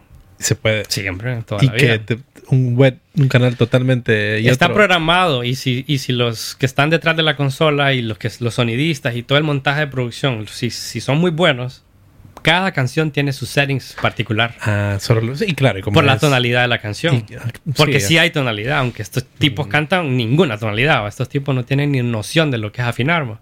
Pero ellos le ayudan. Entonces, si una canción está en do mayor, los que están en la producción detrás saben que la canción que viene está en do. O sea, que se fuerza. O sea, él puede básicamente cantar como sea y va el autotune y ya. El autotune es el que lo está empujando hacia arriba y hacia abajo en las notas de la melodía. Eso se hace, es lo que hacen muchos en vivo. Bueno, o mejor- hacen mejor playback. que- sí, mejor que playback, al menos que tenga, que cante y Sí. tenga natu- naturalidad. Ah, entonces, eh, el gut feeling, de ahí te vas a la, a la estructura y de ahí. Una vez que tengo la estructura bien definida, estudio mis referencias. Buscando y que. la idea es, y esta es la parte que más me cuesta, es tratar de escucharlo y parar de escuchar todo, desintoxicarme de lo que escuché y tratar de hacer mi versión ahora de lo que escuché. ¿o? En fusión con el artista que estoy produciendo, porque si no copio. Si no me desintoxico de lo que escuché, termino copiando lo que acabo de escuchar. Entonces esa parte la hago. Escucho las referencias y dos o tres o cuatro, dos, tres, cuatro días no escucho ese, tipo, ese estilo de música. Sos bien metódico cuando estás Tengo mi método porque yo sé que me funciona. Y cuando no respeto eso, termino copiando. Entonces la- a veces el mismo cliente me dice, hey, se parece bastante Se a parece mucho. ¿Será que nos van a, a querer ahí copyright strike o algo? Entonces sí me ha pasado. Y a veces el artista quiere eso. Y yo le advierto, mira, si lo dejamos así, te van ahí a tirar un copyright strike o algo. No, me dice, "Sí, ahí nos vamos. Y nunca hemos tenido ningún tipo de problema. Pero yo he sido prudente en la, en la dosis correcta de copiar lo que tenga que copiar. bo. A veces solo es el ritmo. Y como el urbano es, es un solo ritmo, en esencia, no hay mucha variedad. Ajá, y después de que buscas las referencias, eh, ¿qué viene después? O, o también... pensarlo- Inmediatamente, después de que me desintoxico, ya para no copiar exactamente lo que escuché, empiezo el proceso de arreglo. Me pongo o el sea, sombrero ya, de tenía la- arreglista. ya tenías las grabaciones, ya tenías los stems. Tengo, no, solo tengo el demo de la voz y la guitarra. Ah, ok, ok, ok. En la Entonces, computadora. Vos arreglas, o sea, estás trabajando el concepto, Sí, básicamente. estoy pensando en por dónde se va a vestir. Ajá. No, no tenés la grabación, ¿verdad? No está todavía. Ah, ok, Solo tengo ok. el demo en crudo. Entonces con la voz en crudo y la guitarra en crudo para tener una referencia de cuáles son los acordes, ahí empieza mi proceso de arreglista. Entonces tengo que definir un ritmo principal, qué género va a ser y tengo que tener conciencia absoluta de eso porque de que pones el ritmo ya la estás poniendo con una camisa de fuerza. Ya la definiste. ¿no? La estoy definiendo si es urbana o si es pop o si es trap con pop o trap hip hop o cualquier función que estés logrando se va a sentir desde la parte rítmica. Y de ahí tomo decisiones como si va a ser orgánica, qué tan orgánica va a ser, 60-40 o 10% 90%. Y eso lo guardas, lo documentás, lo escribes. A veces algo. tomo notas. Sí, de hecho, en mi línea de tiempo, en mi timeline, en el programa arriba, tengo markers, tengo notas que dicen en la intro voy a poner una guitarra acústica de verdad. En el verso ya no voy a usarla de verdad. Voy a pasar a una arpegiada, pero esta vez va a ser virtual. Para lograr una la- estética. Las notas MIDI nada más, o que tenés ahí. Ahí se ponen notas MIDI, sí. Cuando es virtual, sí. Oh, no, pero cuando estás en, en el arreglo, digamos, previo a grabar, tenés como eh, el arreglo en MIDI o como o nada más marcado. Solo tengo la línea de tiempo que me dice Ya. que la canción dura 5 minutos. Y no hay nada de arriba contenido, no hay pues. nada, está vacío. Ya, ya, son- Solo y voy poniendo notas arriba. Markers Ajá, se llaman en los programas. En los markers pongo en el marker 1, intro. Ajá. ¿Y qué sucede en la intro? No lo pongo todo. O sea, la maqueta, ¿va? La maqueta. Ajá. El camino, el roadmap le llamo yo a eso. El roadmap es por dónde se va a tirar esta canción. Entonces pongo notas como en la intro va tal instrumento. Luego pongo como en el 2 crece. En el marker 2 es el verso. Crece un poco. Entra los hi-hats, entra el bombo y el bajo electrónico. El sub-bass, digamos, entra ahí. Luego el coro, pongo ahí toda la infantería. Y lo pongo. Pongo entra tal instrumento, entra tal, tal, tal, entran 10 voces, 5 a un lado, 5 al otro, todo eso lo hago bien específico. Y la estética, va ahí la estética. Todo eso va en la estética, esa, esa es la parte donde yo estoy definiendo. Por ejemplo, si yo decido que voy a usar tum, que tum, que tum, ese bombo, ese sonido que estoy haciendo con la boca, tengo que buscarlo en mis librerías. O, o grabarlo de cero y diseñarlo yo de cero. Entonces, desde ahí yo ya voy persiguiendo el sonido de alguien. Entonces ahí está la estética. ¿Qué timbre voy a usar? ¿Qué, qué sonido de guitarra? Si es que uso guitarra, si es que las uso. Sintetizadores, ¿qué tipos de sintetizadores? Y eso lo aprendí haciendo urbano. Porque los que combinan trap con urbano utilizan synths que son, que se le llaman, eh, son como strings. Son sonidos largos. Como pads, más o menos. Pads. Usan mucho pad en el trap. Y todas las texturas rítmicas las hace la batería. El hi-hat va así. Es clave el hi-hat en el trap, ¿no? Es constante. Si le quitas el hi-hat, se viene abajo. Se derrumba el Se de derrumba, se derrumba. Entonces, esas son estéticas. Hi-hats. ¿Qué, ¿Qué sonido de hi-hats vas a poner? Porque hay muchas opciones. Puedes usar uno de verdad. Puedes usar librerías que traen sonidos de verdad. O 808s. O esas, esas baterías. Los Roland. Los drum machines de los 80s, 90s. Esos son los que más se usan. Para trap, por ejemplo. Tenés que tener todo ese Tenés que repertorio en tener la todo cabeza, eso, ¿no? todo eso, es, ese bagaje musical y Sí, cultural. bro. claro, Tenés claro, que claro. conocer. bro. O sea que vos cuando escuchás una canción por general decís de dónde salió ese hi-hat. ¿Qué Yo tengo bien claro. Y lo tenés, y hay muchas veces me imagino que sucede que tal vez no lo detectás, ¿verdad? A veces se me escapan, claro. O tal vez si es grabado, pues ahí es más. Es que- ¿Pensás en, en qué, Fíjate que los qué micrófonos usó? Fíjate que los instrumentos virtuales de hoy en día son tan buenos que ya te vas en la balacera. No te das cuenta cuando está programado o cuando... Sí, a veces sí, porque está mal programado. O a veces es intencional que se escuche programado. En el trap es- se en el trap bien es 100%, programado. 100% programado. Y vos querés que suene querés así. que suene así, ¿no? Y está cuantizado, se le llama. Cuantizado como un que robot es perfecto, eh, es 100% apegado a la cuadrilla de tiempo. Ajá. Y eso te, da- te da cierta emoción, te hace sentir de cierta forma. Lo esperas en el género. Hay gente que experimenta y lo graba. Contratan bateristas, pero no lo dejan orgánico. Lo ponen en una batería electrónica a tocarlo. Y lo vuelven a meter al tiempo bien. Correcto, de ahí lo cuantizan, lo, lo hacen más perfecto en el programa. Solo querían la textura. Querían de la, creatividad del baterista. Mm, Cómo sí. un batero de verdad expresa el trap. Eso se hace bastante también. Qué pérdida de tiempo. Pero fíjate que es curioso porque eh, aún ese tipo, de, ese tipo de actividades son un intento de la industria musical antigua de querer seguir metiendo lo humano en estos tiempos de tanta música digital virtual. ¿va? Y pues cuando hay un productor detrás, ¿verdad? Sí, eh, indistintamente del género en el que esté el productor, pero tiene que tener un gran amor por la música. Cualquier productor de alto nivel, pues, y en estos géneros, no porque tal vez no sean de, de mi agrado el tuyo, hay productores muy buenos. Entonces, Siempre hay. ellos son admiradores de la música en general, ¿me entiendes? Bueno, Entonces, sí. ellos saben de lo que es. Solo fíjate en Dr. Ah, Dre. Ah, Dr. Dre, por en el ejemplo, Super claro. Bowl. Todos los artistas que salieron, él los produjo. Sí. Y son grandes artistas, bo. Y él es la cabeza detrás de todo ello. Eso Y- no le quita mérito a Eminem. Claro. Eminem es un genio para hacer letras y para memorizarse esos trabalenguas. Es un espectáculo. Sí. Pero detrás de él está otra cabeza que es un crack. Que te pone esos sonidos de piano. Trin, trin, trin, trin, trin, trin, trin, trin, trin, trin, trin, trin, trin, trin. Wow, man, eso. Esa es la canción. bo. Le quitas ese piano y, y esa rola cuál es. Sí. No la he escuchado. Y le volvés a poner el piano. Ah, ya sé cuál es esa canción. O solo dejas el piano y vas a saber cuál es, ¿me entiendes? Incluso solo el piano. Como ahorita, sí. No ocupas más, no, ocupas ¿me más. Entonces, ese es, el, ese es el nivel de responsabilidad que tiene la persona que se pone el sombrero de arreglista. Eventualmente hay otros responsables, por el que, el que lo mezcla, por ejemplo. El que lo mezcla determinó que ese arreglo de piano tenía que estar en tu cara, en bien enfrente, para que vos digas en dos segundos, esa está la canción. Entonces, esos son hooks.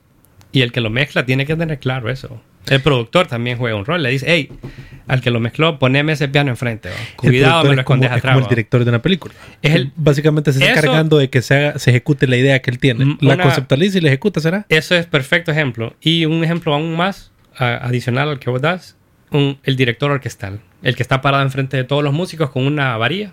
Él lleva el tempo. Él le dice a los que están a la derecha, baja el volumen. Al que está a la izquierda, subí el volumen. O incluso a los que están en medio, dejen de tocar ahorita.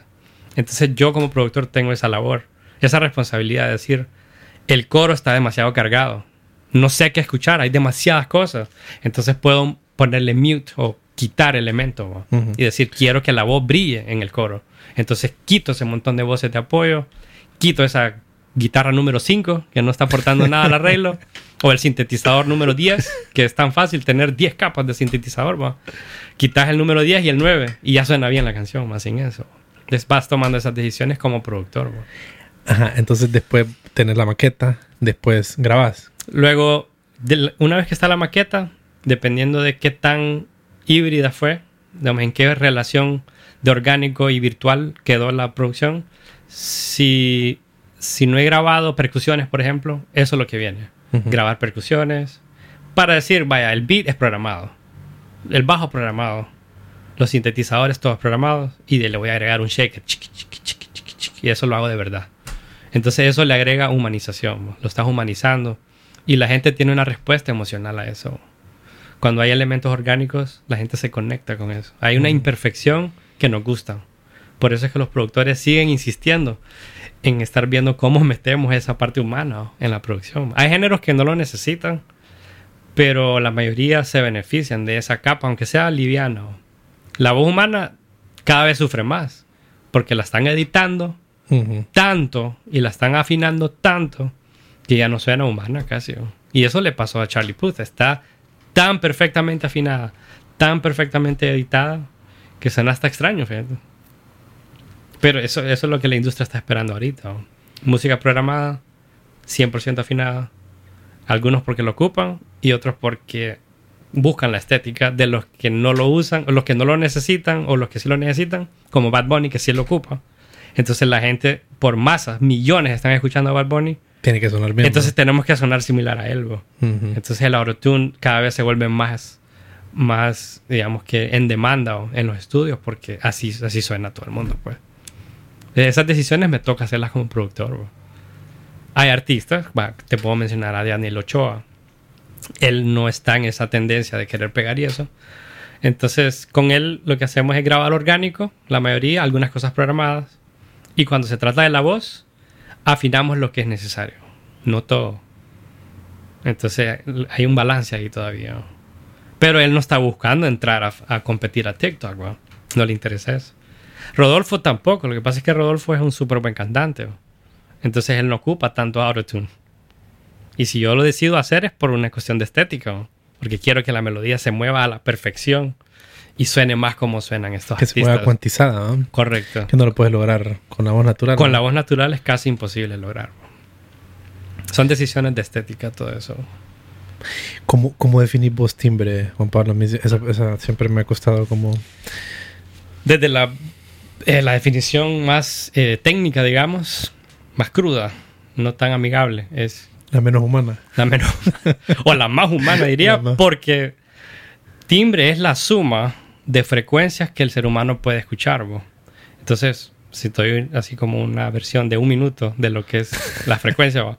cuando nacemos podemos escuchar desde 20 Hz hasta 20.000 Hz. Teóricamente, bo. o sea que no está tan comprobado, pero se supone que de 20 a 20.000 escuchamos. Los, los oídos humanos pueden captar ese rango de frecuencia. Entonces, ese rango, a medida vas creciendo, se va achicando, te vas quedando más sordo en diferentes frecuencias, dentro de 20 a 20 mil. Pero en lo que sucede en la naturaleza es que si vos escuchas un pájaro cantando, ese pájaro tiene ciertas frecuencias específicas al tamaño de su boca, al tamaño de su pecho, al, al material de, sus, de su plumaje, al grosor, a la densidad de ese animal. Entonces suena de cierta forma, porque tiene ciertas frecuencias amplificadas acústicamente a través de su Por el garganta. aparato que lo está reproduciendo. Porque él, es un aparato acústico, tiene una resonancia por dentro de su estómago y su garganta y su lengua, igual que los humanos. Tenemos un cierto an- ancho de, de cuello, tenemos la lengua que la movemos de cierta forma, el paladar de cierta forma, las cavidades nasales. Si sos una persona que padece de alergias, tenés la cavidad casi siempre llena de, de, este, de como de moco, ¿va? que, es, que te hacen sonar de cierta forma, como así. ¿va? Tengo la nariz así. Ujú. Entonces, eso es nasal. ¿va? Entonces, esas frecuencias se suman en tiempo real siempre. Entonces, por decirlo así, agarras 100 Hz con 1500, con 2000, miles de frecuencias en un orden específico, ensambladas, y vos decís, esa es la voz de mi mamá.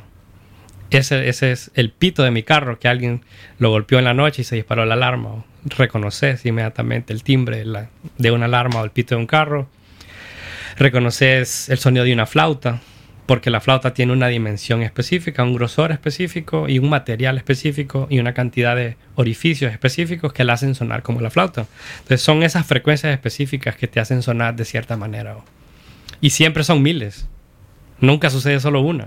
Es imposible que solo suceda una. Sí, el sine wave, por ejemplo, solo existe artificialmente. Eso es artificialmente. Que es una sola frecuencia. Una ¿no? sola la que estás escuchando. Un tono puro se le llama eso. Y los músicos lo hemos usado como referencia de afinación. 440 Hz Que es la afinación estándar, que es un La. Ajá. Entonces, con eso te afinas. Y eso sucede en todos lados. Sea, por ejemplo, fui a ver un coro francés en Vancouver y había uno que tenía oído perfecto. Uno de los 30 cantantes del coro, había uno que tenía oído perfecto y él cantaba. La, la, hacía la- la- la- las notas de la tonalidad donde iban a cantar. Entonces, la referencia ahí es un la. Y él, como tenía oído perfecto, ese la estaba clavado en la nota. O Sin el embargo, que- el no es un se- tono el- puro. El, que hacía el, el bass para... Él decía, a partir de esta referencia vamos a cantar esta canción que está en tal tonalidad, pero la es esta nota. Y él tenía la habilidad de cantar cualquier nota. La, la nota base de la canción que iban a cantar, él la cantaba. Y tenía oído perfecto. Entonces él está cantando una nota y tiene una frecuencia base que es la que le pone el nombre a la nota. La, si bemol, re, fa, todas estas notas, do, re, mi, fa, sol, Es la que más pesa, digamos. la que tiene el mayor Pero peso. el timbre, pues... Pero el timbre es la- esas otras esa- frecuencias que, el- que le agregaron, que se le agregó porque él tiene el cuello de cierto grosor, porque el estómago lo tiene con cierta densidad, eh, mueve el aire a través de su cuerpo de cierta forma. Entonces vos decís, ah, está cantando a tal persona. La misma nota. o sea, son las características particulares del aparato que Entonces, lo... timbre es la cualidad del sonido o característica del sonido. Pero en su ADN son un miles de frecuencias que se suman y nuestro oído lo percibe como eh, un aplauso o un bebé llorando o que sea un perro ladrando, un perro chiquito, un perro grande. Y esos timbres se han desarrollado durante millones de años. Ha sido la evolución del oído humano. Si vos escuchas es casi seguro que no vas a salir corriendo. Pero si escuchas, escuchas un perro gigante, vas a, vas a correr por tu vida. Entonces, así funcionaba. Históricamente, el ser humano dependía de lo que escuchaba. Entonces, si una rama se quebraba en un árbol, tenía garantizado que toda la comunidad iba a salir corriendo. Probablemente venía algún animal grande. Entonces, se ha usado como un refuerzo de seguridad para el bienestar del ser humano. Entonces, somos tan buenos para reconocer patrones que da miedo. Es increíble. Y los músicos y los productores tenemos eso tan afinado que se vuelve como una obsesión, como un OCD. Compulsivamente. Anda buscando patrones en todos los Siempre ¿eh? estás buscando. y es un instinto de seguridad. Querés estar tranquilo. Tu cuerpo te está diciendo, estamos en un ambiente donde estoy en peligro o no. Entonces estás buscando patrones. Claro, claro. Ese es natural. Y los timbres influyen en eso. Ujú.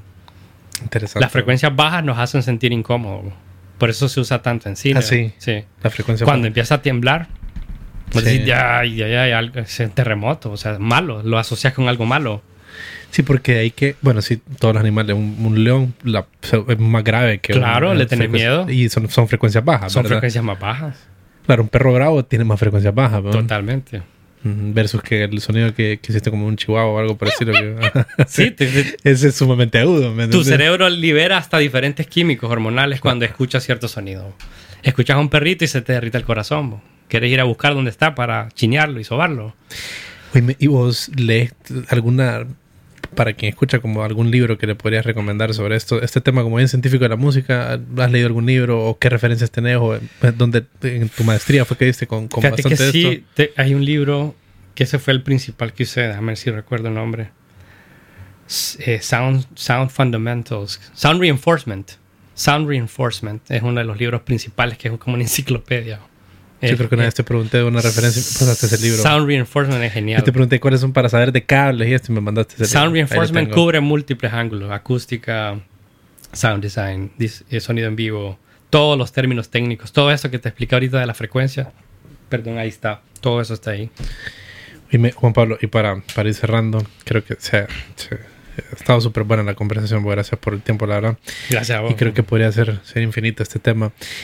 ¿Hacia, hacia dónde miras? ¿Qué, qué estás apuntando para estos años que se vienen? ¿Qué, qué cosas quieres perseguir? ¿Qué, qué te está moviendo ahorita? Fíjate que ahorita, curiosamente, me agarras en un momento bien puntual en el que estoy haciendo un shift, un, un cambio severo. Y esto es algo que lo he ido hablando con algunos de mis clientes, los más frecuentes al menos. Porque, pues, para que no se resientan conmigo. Ese gran cambio que estoy haciendo es que estoy Que buscando. no se.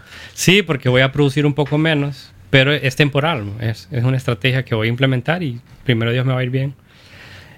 Con la pandemia, uf, yo creo que todos los seres humanos en todo el planeta nos vimos enfrentados a una realidad en donde vos tuviste que poner los pies sobre la tierra y evaluar cuáles son tus finanzas, eh, la estabilidad laboral, la salud de tu familia, seguro social. Todas estas preguntas invadieron la mente de todo el mundo en el planeta. Entonces, habiendo pasado por ese proceso, en conjunto con seguramente con vos y todos pasamos por ahí, eh, yo pude evaluar y llegar a varias conclusiones. Lo primero es que la producción en Honduras te puede generar económicamente, es viable, es viable, pero entra en juego hasta dónde vas a ceder, eh, incluso hasta tu salud.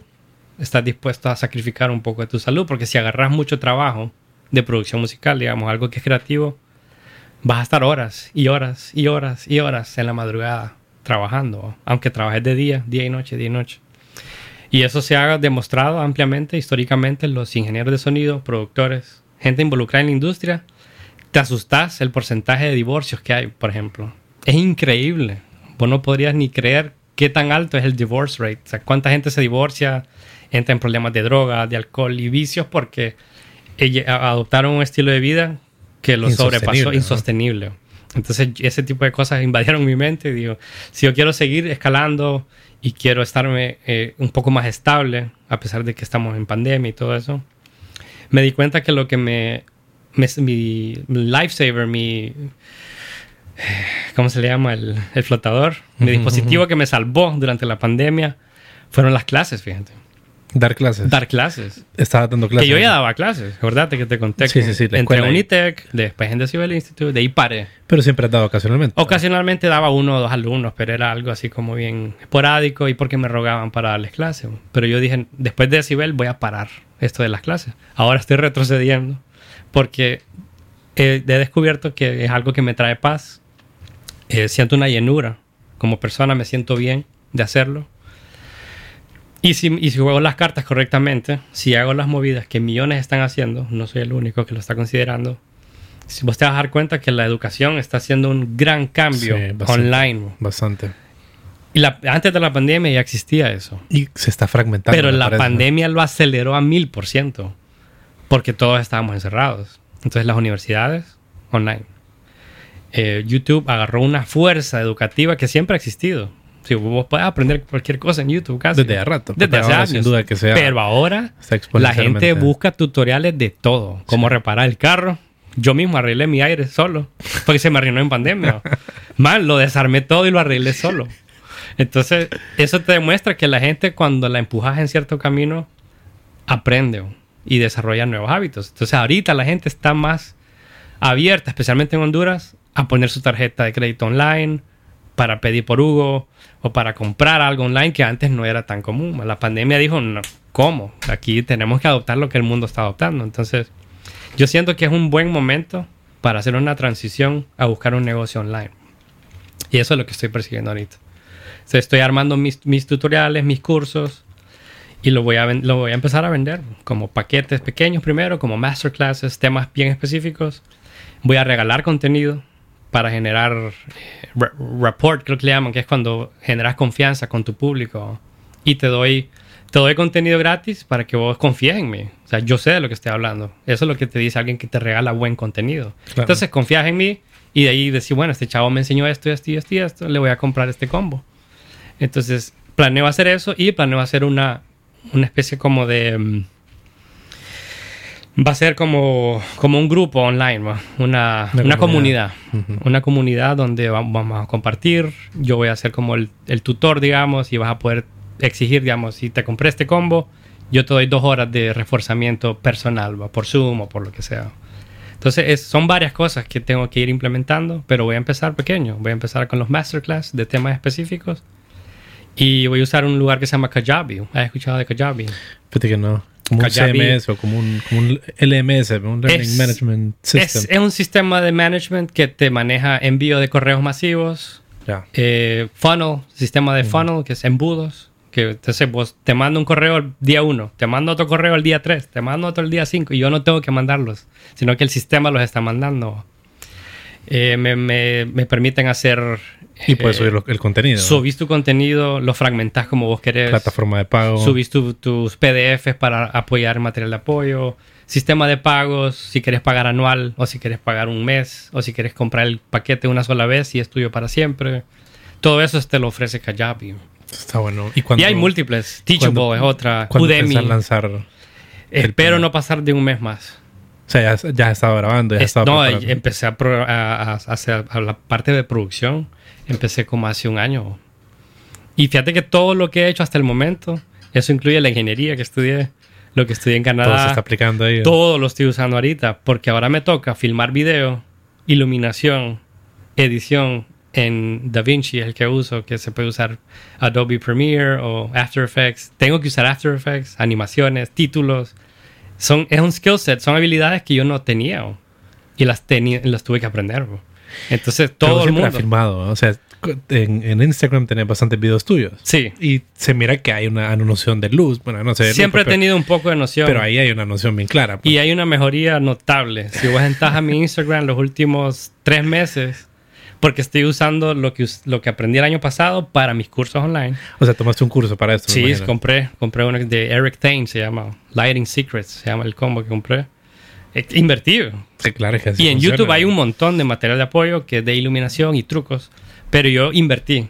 Y lo hice porque también los psicólogos han demostrado que cuando vos pagas un curso, aunque te cueste 20 dólares, la probabilidad que lo termines Es es más fuerte si vos lo pagaste. Aquí si lo bajaste craqueado, o si te lo regalaron, o si en YouTube gratis. Y en YouTube hay contenido genial, bro, que es gratis, pero lo ves de menos, porque no te Sí, costó. Sí, sí, sí. Y creo que carece la estructura. Que tal vez en un curso que Ese es el problema más te grande. ofrecen la estructura ya completa, pues digerirla toda. Ese es el problema de YouTube, que hay trillones de videos y que vayas a caer a un canal que tiene estructura, Sí. que te lleva de la mano como bebé y te dice paso uno, paso dos. Es que no es ese el objetivo. Cuesta YouTube, encontrar, vos, cuesta en-. Hay gente que lo está haciendo porque tienen la intención de que vos entres al canal, te suscribas Y te mandan para... y le, le das clic. Exacto, y te llevan a su página y ahí está todo lo que ellos quieren que vos hagas en su página web. O sea, que pensar lanzar ya dentro de poco, pues. Bien poco, o sea, si me he tardado porque me di cuenta que necesitaba también invertir en tecnología o la computadora, por ejemplo. Tuve que hacer un upgrade. comprarme- editar. Sí, porque no me estaba dando... El, el tiempo de edición me estaba tardando demasiado. Editar video, Me dolía la espalda, pesado. pues, de estar en la compu así cinco horas corridas porque no me reproduce rápido el video. Entonces invertí en eso y ahorita sí ya estoy más tranquilo. Ya estoy generando el contenido más rápido. Y también pasa que como es la primera vez que estoy haciendo un masterclass de verdad, estoy aprendiendo. O sea, Sí, que es el concepto. el pipeline. Es El un pipeline, pipeline. claro. Paso uno, paso dos, paso tres, cuatro, cinco. Ahorita el segundo que yo haga lo voy a hacer dos veces más rápido. Sí. Y voy a aprender del primero, que no lo he lanzado. Pero tengo varios modelos que sigo. Entonces, hay uno que se llama Graham Cochran, que es increíble. Él ya hizo. Y tiene la misma historia mía. Estudió audio, no le fue tan bien. Y le fue bien, pero como que se quedó corto en sus expectativas. Empezó a vender masterclasses y ¡s- boom. Six figure income. De repente seven figure income. Está haciendo millones. Y lo vas a hacer en español o en inglés. Y voy a empezar en español, fíjate. Pero después puedes probar en Y inglés. voy a pasarme a inglés. Sí. Y de ahí voy a empezar a ver cómo hago lo de los subtítulos y todo eso que YouTube lo genera en automático a veces, pero creo que tengo que estructurar primero mi pipeline. Una vez que yo vea cómo me está yendo, voy a hacer cambios, ajustes y ahí perfeccionando eso. Porque sí necesito una estabilización. Sí. No, y vender en línea es lo mejor, la verdad que te... te- este, Ese es el próximo para paso. el mercado mundial, ¿me entiendes? Fíjate que hablaba con mi amigo que está en Canadá, que le está yendo espectacularmente bien. man. Él trabaja en visual effects de, de eh, Marvel, DC, todas las películas del momento, él trabaja en ellas. Y él me dice que uno de sus colegas, que es- está al mismo nivel que él, paralelo a él, él son senior artists ya ellos, se salió de la empresa porque está vendiendo sus cursos online. Y le va el doble mejor, dice. Y más tranquilo, ¿me Más tranquilo, desde su casa. Porque lo produces una vez y de ahí se vende, vende, vende. Exacto, se vuelve evergreen, le llaman a eso. Evergreen es que se vende él solito y te genera una base económica mensual en piloto automático. Que te da tranquilidad. Y, y llegas a esa base económica que te dé tranquilidad, que, que- con la que pues soñamos todas las personas, ¿verdad? Y no- ¿Qué y- estarías haciendo después, Juan Pablo? ¿Qué estarías haciendo música de nuevo? O si tenés como esa tranquilidad que vos sabes que todo está bien. ¿Qué, qué harías en ese momento, crees? Fíjate que sería, regresaría siempre a la producción, pero siendo un poco más selectivo esta vez. Escogiendo mis artistas o los, los que yo veo que tienen potencial, porque sí me, me agrada mucho la idea de, de ayudar a otras personas a que logren ese sueño que tienen, porque te lo digo, hay gente que ama tanto la música que ellos hacen que es como un bebé, así lo sienten ellos. Entonces ver ese bebé que nazca ¿no? y que le pongan nombre y apellido y que lo lancen y que ellos, o sea, las, las historias que regresan son increíbles. O sea, la gente que usó la canción en una boda. Me pasó un álbum cristiano que el CD terminó en una prisión en México y los reos pedían el disco. Hoy bien, ¿no? porque le gustó tanto. Entonces esas historias no, no hay forma que vos puedas pagar eso y, y no hay forma de predecir que eso va a pasar. ¿no? Y vos producir música, o sea, pa- tu música también. quiero seguir haciendo mi música. Y lo he, he, tenido arranques, fíjate, he tenido arranques de hacerlo, pero empiezo y lo suelto, empiezo y lo suelto por esa estabilidad económica que es que nos quita la, la, la paz a todo. ¿Y qué, qué, géneros te interesa perseguir? Porque la anterior era guitarra. Era guitarra acústica fingerstyle, sí. Fingerstyle, eh, es, ¿cuál es el género? Es fingerstyle percusivo. Fingerstyle percusivo. Percussive fingerstyle acústico, así le llaman eso. ¿Y qué, qué perseguirías o qué otra? Lo que persigo ahora es, es como fusión. Como jazz, neo o neo soul. Neo soul, fusión, elementos de jazz con batería un poco así como Hice una como funky, hice una que era como jungle beat, le llaman, que es como electrónica. El género es electrónico, pero tocado en batería acústica. Hay varios exponentes de eso. J.D. Beck, Jojo Mayer. Entonces, agarrar elementos de eso con jazz. Y eh, Rodolfo ya día me está empujando que haga algo como lo que hizo Collier. Collier produjo un álbum entero de música neo, soul, RB y soul. Invitó a 10 artistas diferentes. Entonces, esa idea me encanta. Sí. Y vos creas toda la base. Yo armo la base y de ahí le digo, Rodolfo, échate esta, Eduardo, échate esta, eh, esta cantante X, échate esta. Y entonces tengo un álbum de artistas y, y sigo promoviendo la, la escena musical. Y hay una propuesta, no, no solo ver quién está pegando en el momento, voy a producir una canción que suena como él. No tanto eso, eso no me emociona, la verdad. Buenísimo, creo que es un buen lugar para, para cerrar. Eh, sin duda que la música es un tema fascinante. Fascinante, la verdad. Gracias, Ruin. Gracias por tu tiempo. Genial el espacio. Te felicito. Gracias por invitarme.